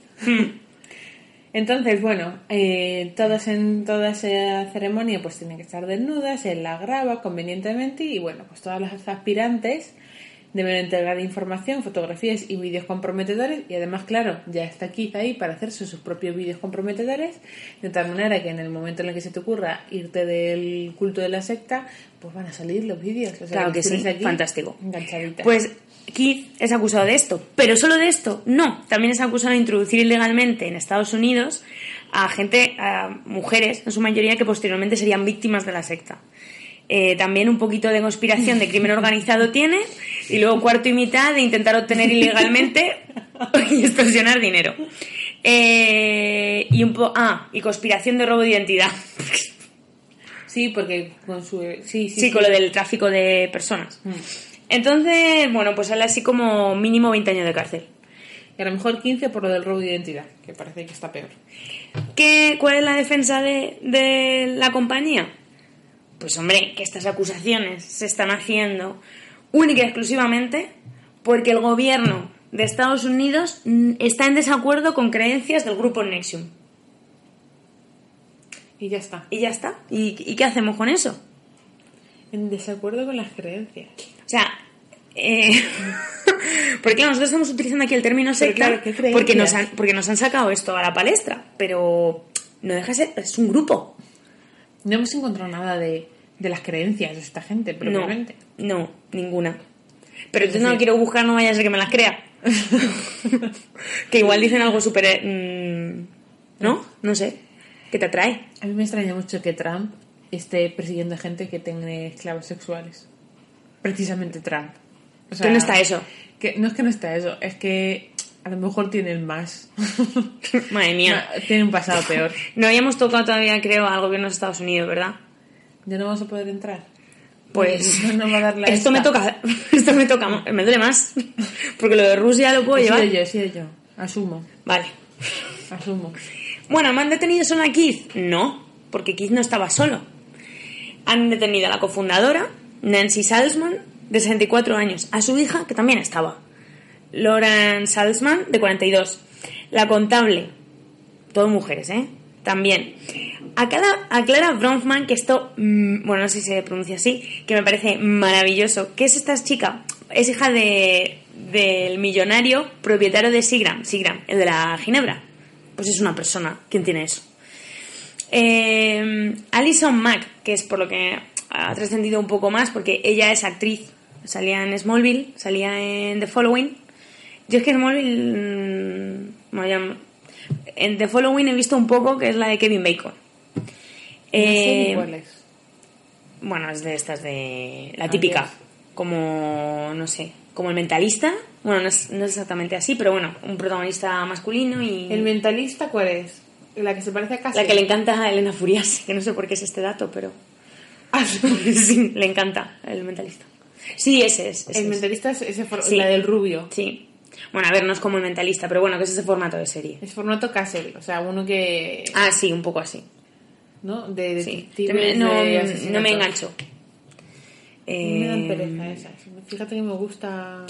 Entonces, Pero... ¿cuál era la...? Es que hubo un boom muy grande de eso. ¿Qué es lo que ha pasado con esto? Pues que Alice Mack, eh, claro, estaba en ese punto, la pobre Alice entró aquí porque yo me imagino a la Alice... pobre Alice está convencidísima de este Sí, tema, ¿eh? yo, me, yo me imagino a Alice un poquito una Lidia San José de la vida, ¿vale? Ella había hecho unos doblajes, había trabajado un poquito aquí, no sé qué, pero no tenía a su lado a Paquita Salas. Entonces, ¿qué le pasa? Que de repente se vio perdida en ese mundo, fue a unas charlas que le, que le recomendó una compañera, que es una compañera que por lo que sea no entró en la secta, pero ella sí. Siempre hay una pringada que plaga todos los platos, ¿no? Es como, el hacemos y ya vemos, pero hay una de las dos que le va peor que la otra. Y eh, entra como en un mundo de Javis, ¿no? Solo hago referencias de los Javis. Bueno, entonces eh, Alison Mack se ve que se quedó en el rollo este de, bueno, para ascender a Alison mm, nos traes a gentecilla. Y ya empezó a mover sus círculos, ¿no? Entonces trataba de traer a otras actrices para, para la secta de esclavas sexuales. Mm, claro, yo creo que al final acabaría con las rivales más débiles, digamos, entre comillas, pero ella intentó tirar por lo alto, entonces podía rescatar una serie de tweets de Alison Mack escribiendo a gente así, a Emma Watson, a quién hemos visto, A Kelly Clarkson. a Kelly Clarkson y a gente así diciendo, ¡buah! Te admiro mucho. Me enca-". Primera fase, adular a quien sea que necesites algo de él. Me gusta mucho tu trabajo, te admiro mucho. Luego ser distendido. ¡ah! A ver si quedamos y hablamos porque te tengo que contar y das como un spoiler de lo que vas a hablar que puede ser mentira. En su caso ella decía que era. Este, te voy a hablar de un movimiento en el que estoy, de mujeres, De no sé qué. sí. Un movimiento de mujeres. Es que es muy fuerte. O sea, pero, o sea, tu producto es ser esclava sexual y se lo, y se lo ofreces Como un movimiento de mujeres. a como un movimiento de mujeres. O sea, Fíjate. ¿en, en qué momento? que te van a empoderar, te van a dar una fregona y te van a poner a limpiar el despacho de Keith. No, que es lo que la- te están la- diciendo. Las fregonas no están mal, es que teníais que ver las marcas de, de Pero sí, eso iba incluido. de ese tipo. Que te ponen la marca en la ingle. Que ves tú Emma Watson, pues por favor. Vamos, Es brutal el tema. Que Alison también está detenida ahora. Y aparte, había había otros miembros de renombre, digamos, dentro de la secta, eh, como Emiliano Salinas, hijo de un expresidente de México, que era como el, el- junto con otro, eran propietarios de los derechos de, de Nexium en, en México. Entonces ellos hacían lo mismo, el mismo programa, pero desde México. Entonces ya cuando salió todo este escándalo, bueno, han cesado su actividad. Y que esta es muy guay, India Oxenberg, que no se dice así, que es nieta de Isabel de Yugoslavia, que es pariente de la reina Sofía. Como bueno, la reina no es Sofía ya. Como todos los reyes. La reina Sofía tiene más familia. Yo creo que tiene Que Juan mejor Carlos. familia emparentada que Juan Carlos. Sí. Y que los Windsor, que no son nada, ya lo sabemos, no lo, no lo explicaste. Vamos. Eh, y bueno, Isabel de Yugoslavia, su hija, es una actriz, eh, era famosa por Dinastía, Catherine Oxenberg, y entonces fue, ¿en qué momento va Catherine, esta, con su hija a una charla de estas de, de- del programa este de tal. Y, y entonces ella no cae, pero su hija sí. Claro, su hija se queda en la secta y, y la abuela eh, ha intentado varias veces intentar sacarla de la secta, a India, pero no, no ha tenido manera. O sea, hasta ahora que esto no ha estallado y, y no, no ha habido una, acusa- una acusación formal contra el líder y se ha como parado la actividad, pues no... Y aún así, India se ha mudado a, a Brooklyn porque está más cerca de la cárcel de su líder. O sea, Madre está mía. muy sonada. Y esto es otra prueba de que efectivamente no hay nadie que esté fuera de estas circunstancias, ni aun siendo tu, tu abuela Isabel de Yugoslavia, que parece que te, que te favorece mucho la vida. Pues no, aquí la tenemos, siendo marcada también a esta. Pero igual es el problema también, porque a lo mejor si tu- su abuela no es la esta de Yugoslavia, no se Y si hubiese Isabel ido a estudiar a normal, Estados Unidos, Isabel de Turleque. Entonces, a lo mejor, ya por empezar, no hubiese tenido dinero para irse por ahí a tontear con cursos de esos, de talleres de no sé qué, y de estar ahí a la sopa boba. Pero no se podía haber mantenido. Ya solo eso lo hubiera dejado un poquito lejos de, de la secta esta. O sea, el problema es el dinero. Nos corrompe a todos. Nos Total, que tenemos que el próximo 1 de octubre del 18 será el juicio. Permanecer atentos a vuestros televisores. Atentos, porque... Porque aquí hay mucha tela que cortar, ¿eh? Y no, estamos en- no hemos encontrado como mucha información de esto. Igual nos sorprende. A lo mejor hay algún vídeo por ahí tipo, tipo de Pepe y Maz. En, la, en Amor y Paz ahí hablando. ¿Habrá quitado de Amor y Paz las referencias a Djokovic? No creo. ¿Y el Porque habrá gente que cara ahí solo porque ¿Sigue- están buscando a sigue Djokovic. el hermano? Supongo que sí. Porque ese, ese no va a ganar del Slam. En algún sitio tendrá que estar. Estará ahí todavía. Amor y Paz, Puente Romano. Aquí seguimos. Vale, seguimos. Mm, Venga, podéis sí. todavía ir a la secta. Entonces, bueno, esta secta contrasta, o sea, no tiene nada que ver. Bueno, tiene que ver, pero no tiene nada que ver con la del Palmar de Troya, ¿vale? Nada. Esta es como una secta de ahora, de hoy en día, donde podemos encontrarlas. Lo que da el tiempo, pues te coges eh, un entrepreneur, te coges un empoderamiento, te coges un movimiento de mujeres y así unas keywords tal, y fíjate, la que has liado. Pero porque al final responde. Pero, y, y yo que, que creo que hay como un auge de las motivaciones estas. Mr. Wonderful, Ah, sí. ¿sabes? O sea, de un tiempo a esta parte, yo creo que hay como. como muchísima más presencia de la autoayuda y de todas estas cosas, pero además como muy masticadito y muy como en pildoritas. Muy Pablo Coelho, frases de Pablo Coelho. Ni siquiera, porque Paulo Coelho tenía libros. ¿Me entiendes? O sea, Paulo Coelho te escribe. Yo me he leído libros de Paulo Coelho también. Y, y Yo es- me leí El alquimista y el y alquimista es terrible. Pero, el alquimista es un libro con el mensaje como en toda la cara, ¿vale? O sea, pero hay un esfuerzo de, de hacer una historia, montar una historia ahí, que luego es, es muy mala y es tu como tu metáfora es muy obvia y todo lo que tú quieras, pero, pero hay un producto determinado que luego podemos criticarlo todo lo que quieras, que lo puedo criticar, pero lo- existe. Ahora ni siquiera, o sea, a Paulo que de repente le estamos haciendo aquí todo el bullying por eso y dices, este tío, bueno, pues ha escrito pues las, las típicas historias estas también de los libros estos ingleses que se llamaban caldo de pollo para el alma y cosas de esas, pero eran historias cortas. ¿Sabes? La historia de la superación, de no sé quién, o el cuentecito El secreto. con el mensaje, eh, esas mierdas, vale. Pero es que ahora no llegan ni siquiera a formar un, un relato, es vamos que tú puedes, vamos, no sé, o sea, como si te, todo te, te cupiera en un posit y tu mensaje de motivación y de pues con el mundo son como, pues eso, te te lo tienes que poner en la taza del café y en la funda de en tu cuadernito, Entonces, lo que y en tu necesita- agenda y en tu tal. Y al final es em, yo creo que lo que se ofrece a un emprendedor a día de hoy, la realidad del emprendedor o del empresario en general o de, de cualquiera que tenga mínimas ambiciones, de en este mundo son tan duras, o sea, es una realidad tan dura, es tan jodida, que, que, se la tienes que, que le tienes que estafar. Y le tienes que hacer como ese juego, porque si no, no, no- ¿eso quién lo soporta? ¿Quién soporta la...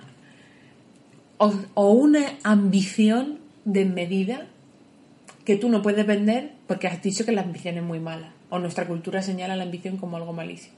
Entonces, ocultas esa ambición, ¿vale? Del emprendedor y lo, la disfrazas como motivación por alcanzar tus sueños porque tú te lo mereces porque te lo has currado. Bueno, pero eso no quiere. Eso. Ahí va. Desde que te he empezado a escuchar esto, he pensado, esto no va por los soñadores, ¿no? Nosotros estamos bien. No, nosotros siempre estamos Ah, bien. vale. Pues es que somos soñadores Pero- genuinos. no, pero, pero lo que te vende, yo digo, lo que te vende la esta autoayuda en contextos empresariales no es un, un esto de soñadores, No. es otro discurso, mucho más jodido, porque tiene que ocultar una realidad mucho más jodida. Entonces es y, y ni siquiera es un ni siquiera tiene un relato. Los soñadores tenemos relato. eso es verdad. Estos no. No. Y también nos podéis escuchar nuestro Atención de los Soñadores. Es que, no sé, a mí me sigue chocando. Eh, bueno, el, el siguiente tema es más largo, tampoco nos vamos a extender mucho en este, que además es de, es de actualidad y os van a seguir cayendo noticias de esto de vez en cuando. Pero, jo, es que a mí me llama muchísimo la atención que pueda haber tanta gente, sobre todo tantas mujeres, que caigan en ese igual nos falta, por supuesto nos falta información de en qué consiste, pero como, no sé, no es obvio que... que- No, que- pero que- tú no sabes en qué momento empieza el chantaje. Y, y las consecuencias que tiene un chantaje. O sea, que, que a lo mejor que es que te destroza la vida. O que tú piensas que te destroza la vida. Como, Hmm. O sea, que acabas escogiendo la sexta como un mal menor. Es decir, ¿qué tengo que hacer aquí? ¿Acostarme con este cada X? Que además le tengo cierta admiración. En parte. Pues bueno. ¿Para qué? Para que me coja, imagínate, la actriz me coge los vídeos, me marca, me no sé qué, me lo pone hasta luego. Vaya tela, vaya tela. Al final juegas, es la otra cara de la, del, del chantaje puro y duro. Y volvemos, que creo que lo hemos comentado antes al final, o lo- hace un momento, es que es que al final hasta que no está ya algo muy serio, porque además no sé si alguien aquí, no sé si hay alguna muerte o algo Sí. Que se fue de las manos. Lo de la identidad, lo del caso de la identidad fue un... una, una esclava sexual que murió, que entonces al final hasta que no hay algo que estalle y llega hasta las autoridades, las autoridades pueden actuar de oficio con acusaciones de este tipo, es que no, No puedes hacer no puedes hacer nada contra una secta. Eh, antes te comentaba, es que no recuerdo el nombre del documental, ojo que mm, fácil hubiera sido buscarlo, pero lo podéis hacer vosotros, que está en Netflix, es de un señor que, eh, pues esto sería durante los 70, cuando el auge de las sectas, cuya misión, o sea, oficio, era sacar a gente de las sectas, o sea, quitarles ese lavado de cerebro. Entonces, eh, básicamente, mm, llegaban a él familias que estaban desesperadas porque tenían a algún miembro en cualquiera de ellas y, no podían acceder a ellos. Y si accedían, pues este miembro de la secta mm, pues decía que no se quería ir o negaba que incluso, yo qué sé, que los conociera y... Entonces, el hombre este lo que tenía que hacer era, en la mayoría de los casos, secuestrarlos. Qué fuerte. Luego los sacaba y había casos que salían en televisión, las- los programas estos americanos, en los late night y tal, salían entrevistándose pues el ex miembro de la secta con su familia, cómo se habían ¿Este puede reunido. ser del programa? Sí, ese es, ese es. Eh, agradeciéndole a este señor el trabajo que había hecho y hablando por lo feliz que estaban y tal y cual. Pero ¿qué pasa? Que este hombre cada dos por tres estaba en la cárcel, acusado pues sobre todo de eso, de, de, de asalto, de, de secuestro y cosas así. Pues imaginaos. Es que eso se ve en, ahora cuando vayamos a Wild Country eh, lo- se ve que es qué herramientas tiene el Estado en realidad como garante de la seguridad de la gente Hmm. para hacer frente a esto. Cuando en realidad tú tienes un reconocimiento de la libertad religiosa Claro, son muy que pocas. serán más o menos estrictos, pero tú ahí no eh, no hay una en el momento en el que la secta se reconoce como entidad religiosa tiene la misma categoría que cualquier otra religión, por lo tanto es mucho más complicado. ¿Y dónde entras si no estás haciendo nada? O sea, les tienes que pillar en algo flagrantemente ilegal. Sí. O sea, les tienes que Y pillar de otro ámbito. Desde, claro, desde una historia económica, desde algún tipo de delito de otro orden, pero, pero por, porque haya gente que piense como ¿Tú crees que podría haber una... Así, esto es, a lo mejor es una tontería. ¿Tú crees que podría desarrollarse una secta? Desde luego ese tipo, ¿no? Pero... eh, o que hay sectas en países eh, eminentemente de eh, musulmanes. Sí, ¿no? ¿Por qué? ¿Por qué no? No lo sé, porque todavía el Estado será más... O es porque a lo mejor, quiero decir, que es difícil eh, distinguir ahí también si, si se está llevando a cabo un... eh, por ejemplo, si fuera una secta de, de estas en las que tienen esclavas sexuales, ver signos de... o diferenciar los signos de esto es una secta o esto es, eh, yo qué sé, comulga con, no sé, con el Corán, con lo que dicen O sea, las... pero vamos a ver, las, o sea, ¿cómo identificas una esclava sexual? Claro, no, no, no, no lo sé. O sea, No, claro, esto ha sucedido por otra cosa. Entonces, estas son las acusaciones que tienen y a saber las pruebas que puede haber. Incluso, Claro. a lo mejor cuando suceda el juicio ni siquiera pueden demostrarlo. Depende de las declaraciones que- que tengan. claro. Pero, no sé, bueno, era un ejercicio de, ojo, es que qué difícil. porque como mucho, o sea, va a ser la palabra de las chicas y si se encuentran vídeos que mm, se habrán ocupado muy mucho de borrar todo lo que tienen, ¿sabes? Pero si no, es la palabra de las chicas Sí, como contra la Harvey de- Weinstein. Claro. O sea, al final es que el tipo este dirá que él jamás forzó a nadie, que le dio una alternativa y de hecho ella Quedan libres. a las malas le enseñará un contrato incluso de, de yo qué sé y ya está, ¿y qué haces? Qué mal. Ya está. Es que no. Él, va a decir que lo hizo bajo su voluntad. Y, y te lo van a decir así. Porque también dices, ¿y tú por qué entraste en la secta? Pues porque quise. ¿Tú por qué fuiste a esas charlas? Porque quise. ¿Por qué eh, co- continuaste? Porque quise. Cuando te quisiste dar cuenta, pues ya era demasiado tarde. Pero, eh, pero has sido tú quien ha tomado todas esas deci- decisiones. Entonces, o al final le pillas desde otras maneras, o por estas, no les pillas. Así pasa. Pues nada, Keith. eh, no nos caes bien. no nos caes bien, pero bueno, chico, no sé. Qué lástima. Espero que se haga justicia con lo que sea y, y ya iremos viendo cómo acaba tu caso. Vamos a. Vamos a la chicha.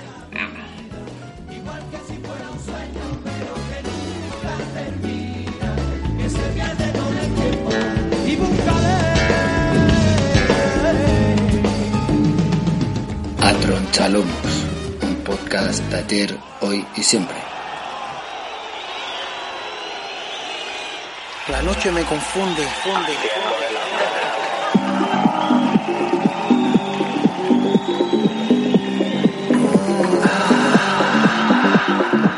Por la mañana haciendo el amor y por la tarde haciendo el amor y por la noche haciendo el amor hasta en el coche haciendo el amor.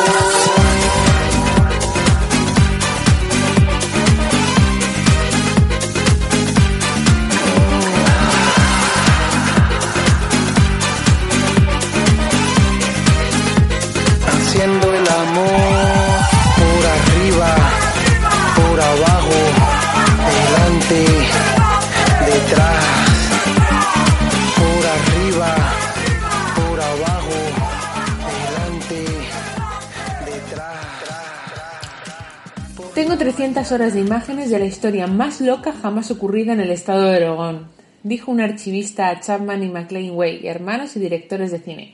Este hipnótico material de entrevistas con protagonistas son la base de Wild Wild Country, una serie documental de Netflix que podéis encontrar desde el 16 de marzo de este año y que fue mm, premiado posteriormente en el Festival de Cine de Sundance.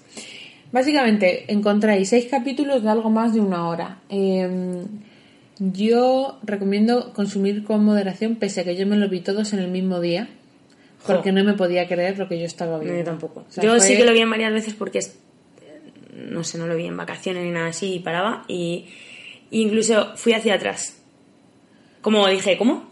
Sí, o sea, y volví hacia atrás para ver.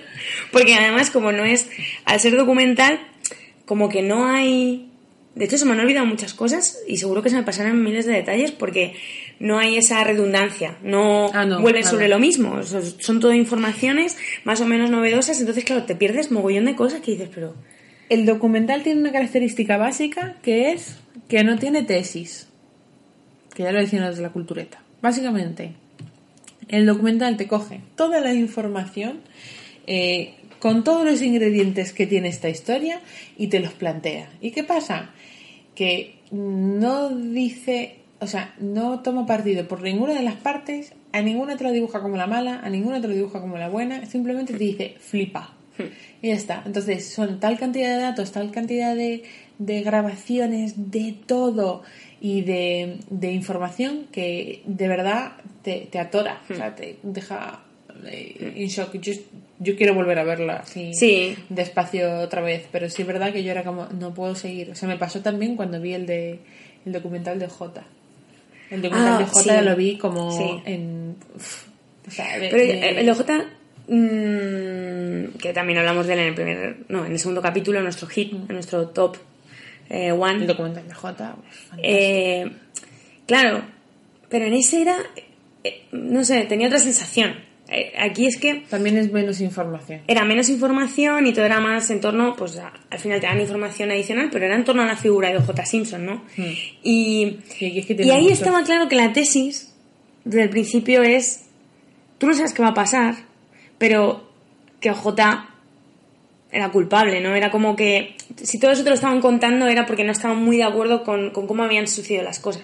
Lo que no te podías esperar era que en un primer juicio no lo, no lo culparan.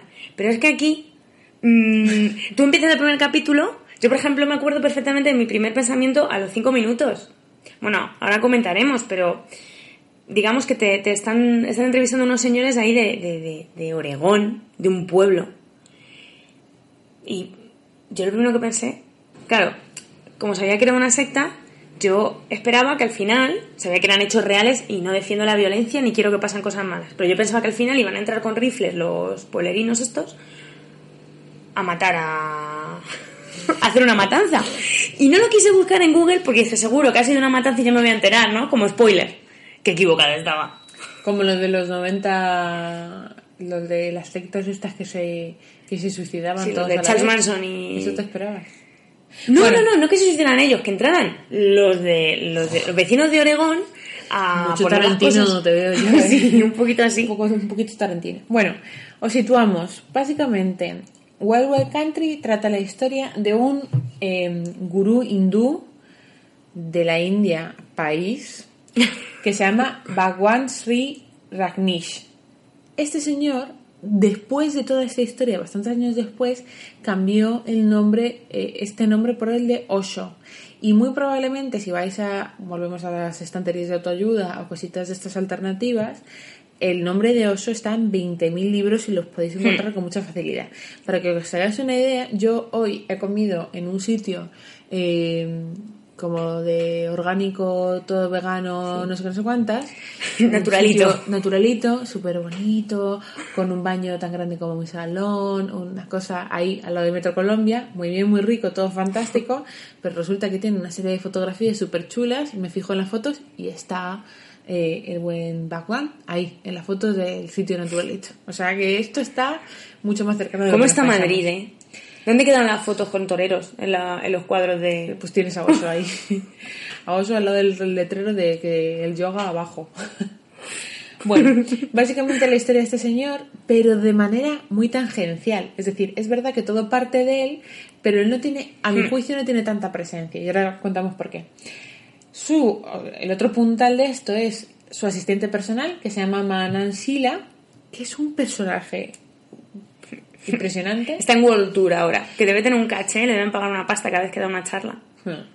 Y luego toda la comunidad de seguidores eh, que formaron, que se llamó la comunidad de Rajishpuram, que se localiza en Antílope, Huasco Condado, Oregón, Estados Unidos. Entonces, básicamente, ¿de va el documental? En primer lugar te cuenta una filosofía mínima de la secta y entonces sitúa en primer lugar un- una cosa bastante importante para entender lo que es que estamos en el contexto del auge de los movimientos New Age en Estados Unidos. Nos estamos viendo que a partir de los años 60 vivimos esta proliferación, por una serie de causas, de todas las filosofías de corte oriental eh, y todos los movimientos nuevos de espiritualidad y luego de yoga, etcétera, tienen un auge súper importante en Estados Unidos. Era Y- lo cool.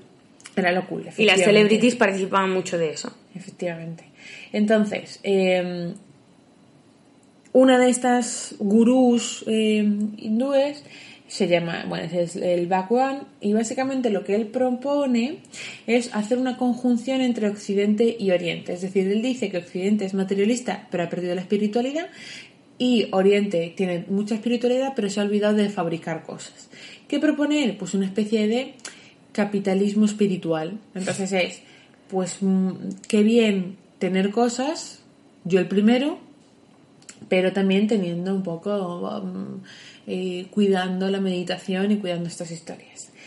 Un asunto novedoso eh, que le hace ganarse el sobrenombre del gurú del sexo es que señala que el sexo ha sido reprimido por todas las tradiciones y lo que él viene a decir es que hay que, mm, hay que convertirlo en algo más libre. Eh, mucho gurú, pero una norma que él pone, y lo dice así súper serio, y me hizo mucha gracia, fue que con sus secretarios no se acuesta. Es decir, a ver, si, si tampoco problema hay, pues ¿por qué no te vas a acostar con Sila? Que está deseando la pobre. Pues no, ¿sabes? Bueno, eh, este señor lleva desde 1962 dirigiendo eh, campos de meditación en la India y concretamente establece un ashram, que es un lugar de meditación, en Pune, en 1974, que es una ciudad de la India. Ahí, pues ya volvemos al típico eh, quemado de Wall Street, eh, super empresario o abogado o no sé qué, que tiene vidas donde tiene un mogollón de pasta, pero no tiene sentido ninguno su vida, está estresado, no puede más tal, Y se va allí. Y se va. a un resort de Se va meditar y... de encender su velita y hacer sus cosis y de repente vuelve como una persona nueva. Este ashram en, Pu- en Pune recibe un mogollón de gente de este perfil y el tal eh, Bhagwan llega a llenar estadios con más de 30.000 personas, es decir, que se hace muy, muy Una rockstar. Es una absoluta rockstar. Básicamente, su respecto a su filosofía, el documental no se detiene casi nada y presenta como la meditación dinámica, que es lo propio suyo, pues de manera muy tangencial, es decir, que sí que te lo cuenta, pero eh, poco más. Eh, La meditación dinámica esta consiste en que se ponen a bailar, a dar gritos espasmódicos y después se acurrucan y se quedan en silencio, no tiene más complicación.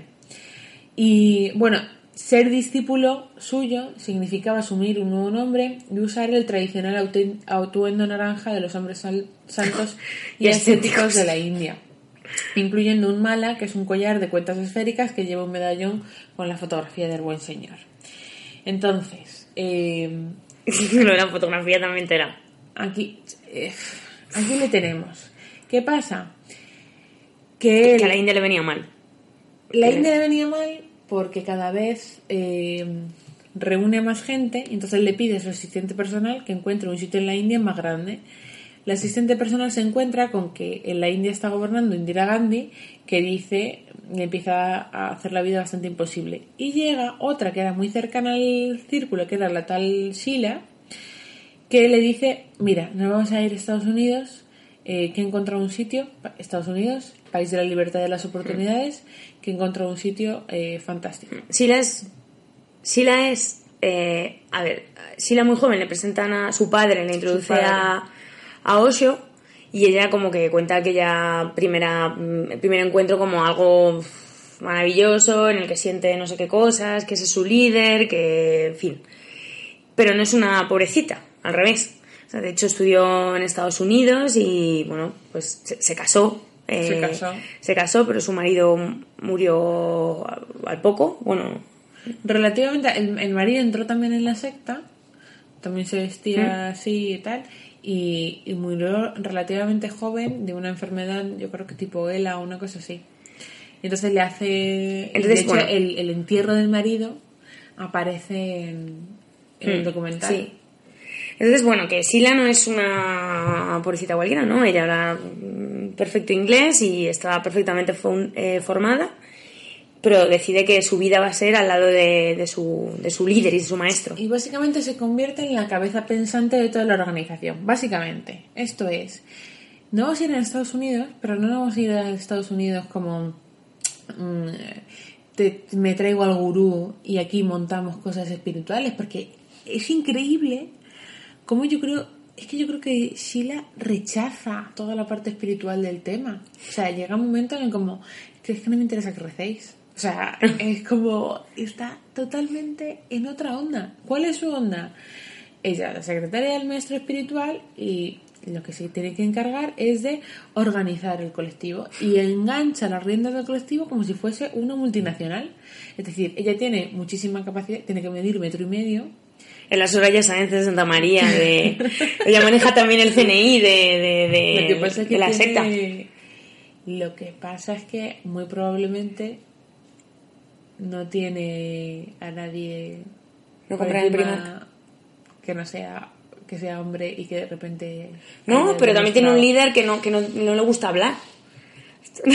Estos dos años sin hablar. Yo veo que es súper Soraya. bueno, digamos que esto es algo que eh, em, tiene mucho sentido, porque, claro, eh, el documental, que como hemos dicho, no se centra nada en la parte espiritual ni religiosa, que seguramente fuera más menos interesante, o sea, para eso hay otros documentales.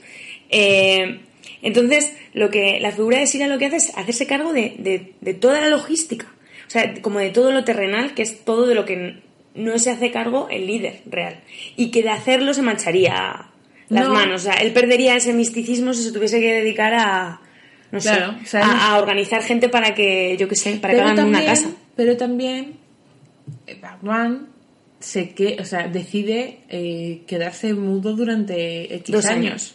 Antes de irse a, a Oregón y luego ya estando en Oregón se queda como otro montón de tiempo. También, mudo. porque Y si ahí- no hablas, a ver qué pasa, no te vas a y equivocar. ahí la voz era la de Sheila. Es decir, Sheila hablaba todas las noches, tenía una reunión con este señor y a la mañana siguiente contaba lo que tenía que contar al resto. Y ya está. Es decir, que al final es cabeza, o sea, no solo que digas del ego eh, cuestiones que me puedan mundanas, que me puedan quitar esta sacralidad, es que delego absolutamente todo.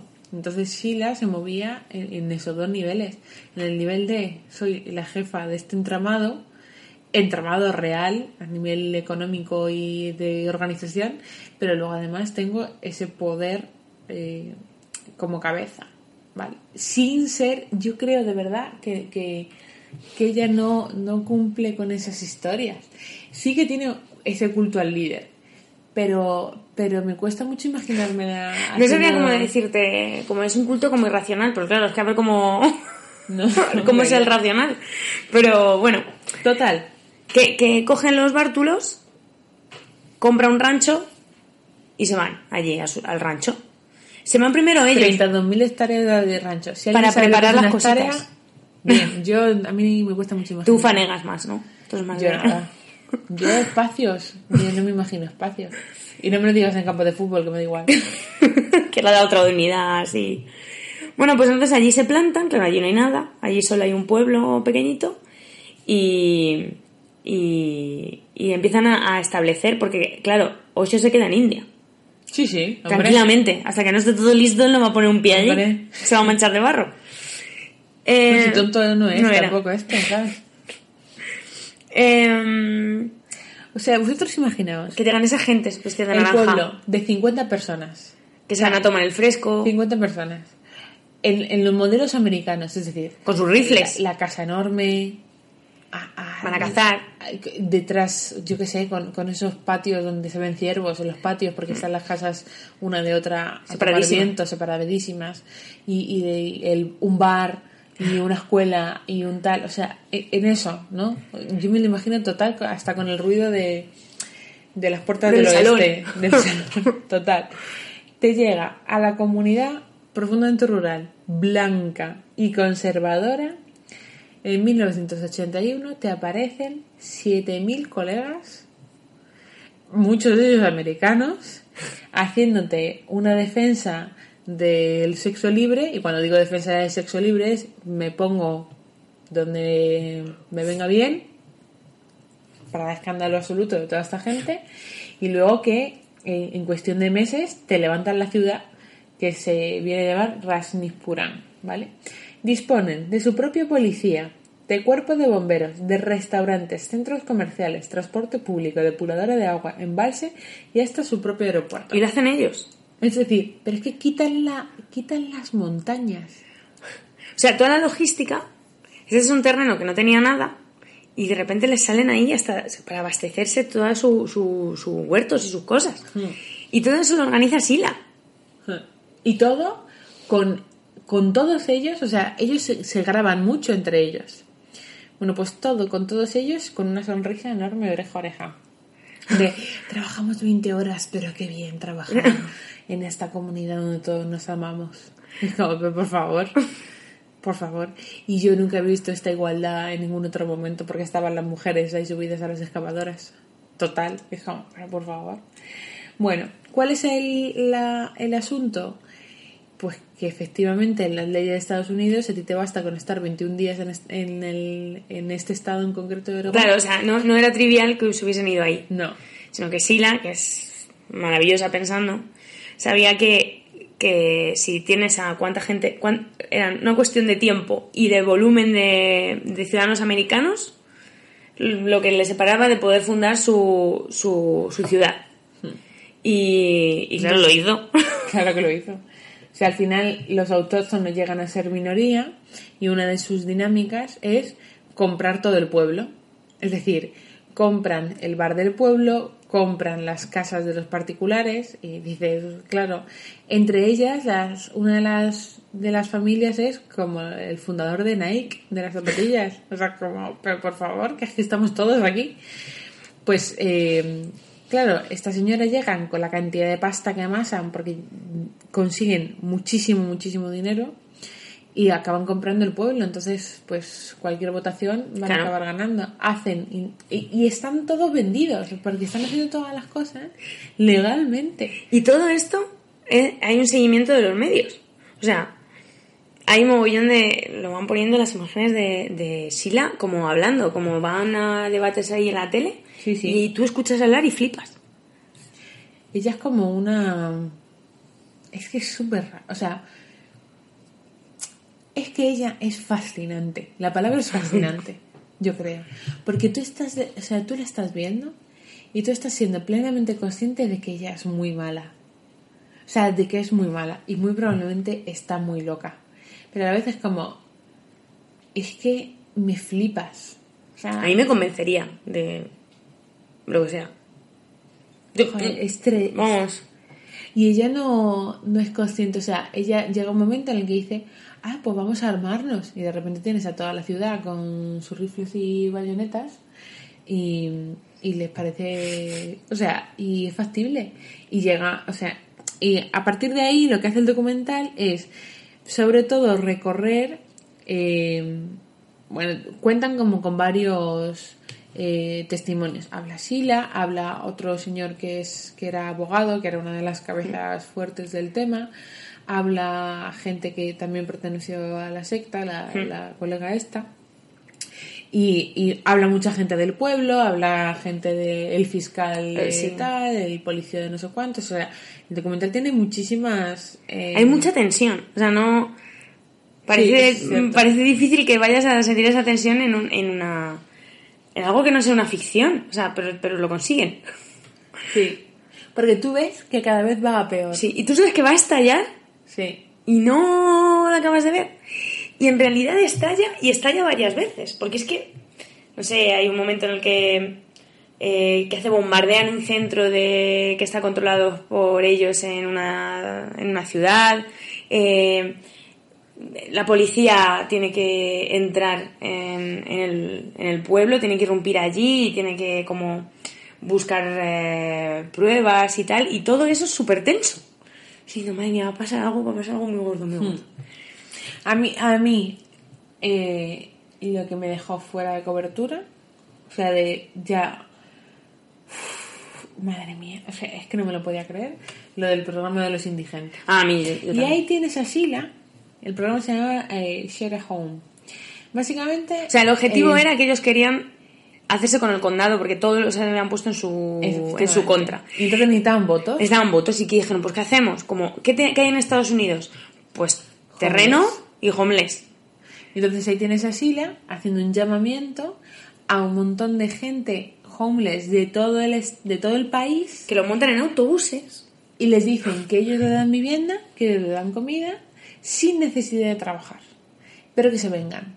Porque con las leyes, con que estuviesen 21 días viviendo ahí, podían tal. ¿Qué pasa? En el último momento, cuando ya tienes a todos los autobuses indigentes, eso, imaginaos que ellos tienen como un pabellón enorme donde hacían todos los encuentros. Pues así, la delante de todos los indigentes, en el pabellón, diciendo que, que mal les han tratado en la vida, menos mal que han llegado ellos para tratarles bien, porque bienvenidos a la vida aquí, en Rasnispuram. Y entonces, ¿qué pasa? Que evidentemente te están metiendo en la bocaza del lobo. Cuando llega el condado e impugna el método de manera ilegal, o sea, porque al final es, es que no, y, de hecho el abogado, una de las cosas que, que dice constantemente es, es que no, es que la ley está de nuestra parte con todo lo que estamos haciendo. ¿Qué pasa? Pues que no dejan de ser homeless, que muchos de ellos tienen añadido Son veteranos de eh, problemas mentales, de, de, de tener problemas mentales y de delitos. pues, pues muy dramático. Entonces ¿Y el sistema era que, que les toca, ¿no? Como las parejas de baile cuando las echan de un, de un No, baile. lo primero que no, es- si tal, te marcamos y te tienes que ir. No, Sila lo primero, lo que hace es ponerles eh, sedantes en la cerveza. O sea, la cerveza que les da gratis. Sí, sí, que es la que- Droga a todos. O sea, y te- pero te lo cuenta con toda la tranquilidad del mundo. Y luego lo ves en el vídeo donde ella llega y dice, ay, nosotros queríamos ayudar, pero es que os estáis portando muy mal, eso es imposible. Así que ahora os vais. Y ahí es cuando va tocando. Y, a Y les van le toca, le- ¿Qué pasa? Que, que lo dejan en el condado de Oregón y de repente el condado de Oregón tiene mogollón de problemas. Porque ¿qué haces con toda esa gente? ¿Sabes? Enfadada, además. Que, que ahí yo creo que quien, quien más jugó a su favor fue el mal tiempo que hace en el condado de Oregón, que ya que haría que, que- la gente se fuera a California, que es donde yo viviría si fuese joven. No, sí, ellos también. Claro. Pero es- Hay más. O sea, hace barbaridades absolutas. Y, y todas te das cuenta como dentro de un plan que te fascina. Y, y que de verdad, si yo, si yo viese toda esta historia en una película, si esto No me la creería. No me la creería. No. Seguro que no. O sea, seguro, porque es, es marciano. Entonces, em, bueno, hay una serie de acusaciones y al final se produce la división entre Sheila y Bogdan. Hay un momento en el que él vuelve a recuperar esa voz y, y esa recuperación de la voz pues es para meterse con Sheila absolutamente. Eso al final acabó. El Bogdan, por cierto, que no hemos dicho un dato fantástico, que es que tenía 90 Rolls Royce Sí. cuya defensa era, cuando la gente se lo criticaba, la defensa era, es que de los propios de la secta era, pues vamos a, a tener 360, queremos que tenga 365, uno para cada día del año. Es que todos esos comportamientos eran como, querían como todo lo mejor para Baguán todo el rato. Y Baguán es un señor barbudo Que no va hace así- nada. que no hace nada, que va con túnicas. Que, a ver, es verdad que toda la parte de lo que él supuestamente hace y no está. O sea, tú al final cuando acabas la secta, uy, la secta, el documental, tienes la sensación de que no entiendes, eh, no entiendes por qué. Claro, porque te están porque- dando declaraciones, hay tanta... eh, hay declaraciones de... Bueno, eso también es muy interesante, claro, está Sheila hablando. Eh, tienes también declaraciones del documental de- del abogado este del que hablamos, que es una persona que estaba huyendo de su vida de éxito en Estados Unidos, entró aquí en, en la secta, en el grupo de, de Osho, y le ha, seguido, le ha defendido todo lo que ha podido eh, con su oficio, además, y que se veía que era bueno, y sigue comulgando con eso y sigue pensando que, que, que no hicieron nada malo, que Que la ley está de su parte. y todo esto.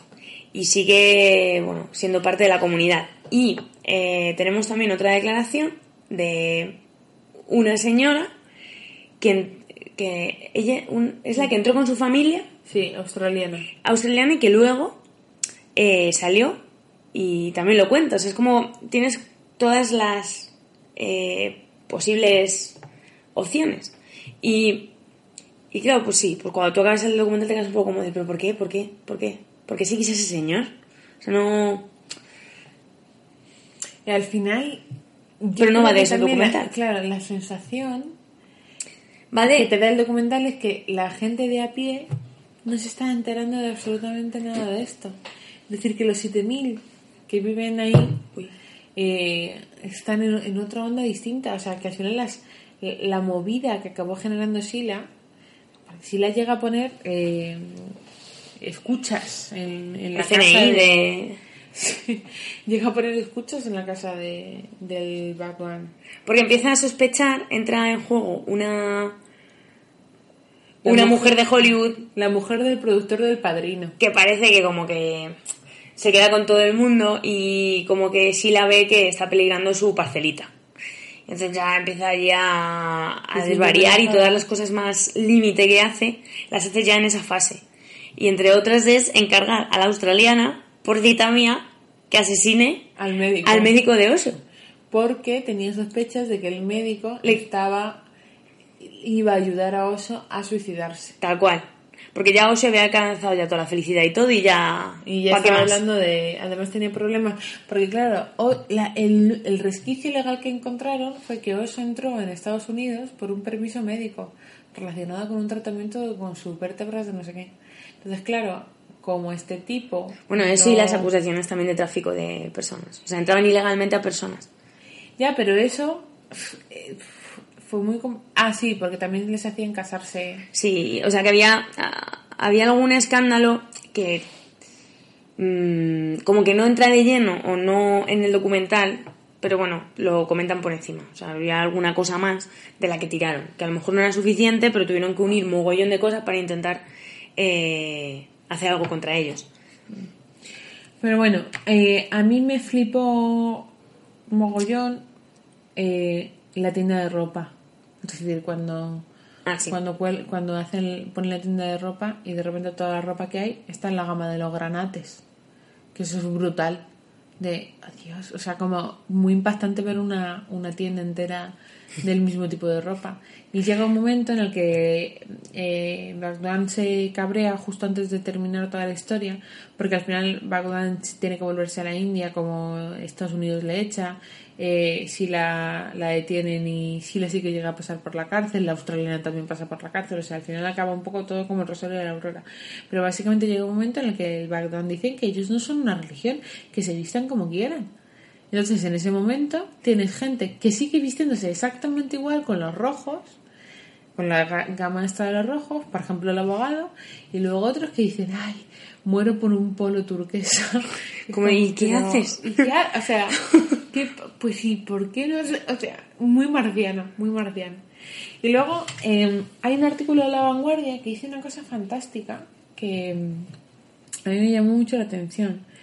Dice, eh, el público, en especial los millennials, ha redescubierto unos sucesos tan reales como disparatados que conectan extrañamente con debates actuales sobre inmigración, identidad, libertad religiosa o armas.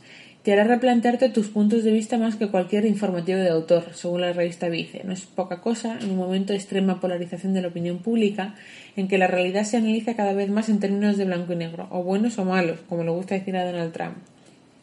En Wild Country se hace difícil emitir juicios. Los buenos cometen actos indefendibles. Los que parecían malos son también víctimas. Al final es, por una parte, tú ves la denuncia de la eh, persecución religiosa que sufren los sanyasins, que son como los adeptos de esta secta, y por otra parte toda la gente de Antílope que acaba diciendo que eh, ojo a los cultos y a los lavados de cerebro y toda esta gente que me está amenazando. Es decir, se genera un, un conflicto que pese a tener ya pues 30 años, porque esto pasó a partir del 82 y en el 85 estábamos acabados, si no me equivoco. Es decir, es que parece como que mucho tiempo, pero en realidad no, no es tanto. Y pese a haber pasado 30 años de- del tema de la secta, de- o sea, de esta cosa concreta, porque la secta sí que sigue presente, tiene comunidades en todo el mundo, lo- los de Oso, ya con el nombre de Oso. Pero toca, como dice aquí en este fragmento de, de la vanguardia, determinados temas que nos tocan muy actualmente. El tema de la inmigración, por ejemplo, o el tema de la identidad y de cómo se gestiona una libertad religiosa, sobre todo cuando eh, determinadas religiones eh, están tan puestas en el punto de mira por el fundamentalismo. Entonces, en ese sentido, que te venga gente con esta propuesta a romper tu paz de vaquero estadounidense y, y te, te monte esta cosa de la noche a la mañana, vamos, es que yo fliparía, es que a ver qué haces. Tú imagínate que te lo ponen ahí. Ahí en la cabeza del conde. Madre mía, menuda referencia, parece que seguimos viviendo en el pueblo. Es verdad. Total. Porque vamos, ¿cuánto lleva sin vivir en el pueblo? 13 años. Fácil, sí. 13 años. Y tu referencia es que me lo ponen al lado, la cabeza del conde. Ok. Ya que donde vivo yo ahí en Madrid no tengo sitio de que me pongan nada más. ¿Te van a ir a ciudad universitaria? Ah, bueno. pues nada, chicos. eh, Está muy bien. Claro, eh, la historia es fascinante. Eh, supongo que si no os habéis escuchado que lo habéis visto, pero vamos, que si no, lo hacéis inmediatamente. Eh, no sé, no sé qué, no sé qué deciros. Eh, a mí todavía me alucina. No. Y han pasado ya unos meses. O sea que. Es que además me da pena porque no va a haber más historias así. Uf. De documentales de estos maravillosos. Es que te hacen un documental del Palmar, que no lo tenemos. el Palmar necesita un El documental. Palmar, yo, vamos, tiene una canción de siniestro total. Tiene que tener un documental, ¿por qué no? La verdad es que sí. Igual ha hecho otro Canal Sur. Nuevo. Estás tú dándole mucha responsabilidad A Canal Sur, ya sí, de que me... no tenemos tanto dinero. pues bueno, Tranchalomers. que, que tengáis cuidado, que al final no sabéis dónde va a ser secta, que no confiéis mucho en la gente que repite demasiado empoderar. Sería mi consejo. Eh, Que cuidado con, con los discursitos de la autoayuda.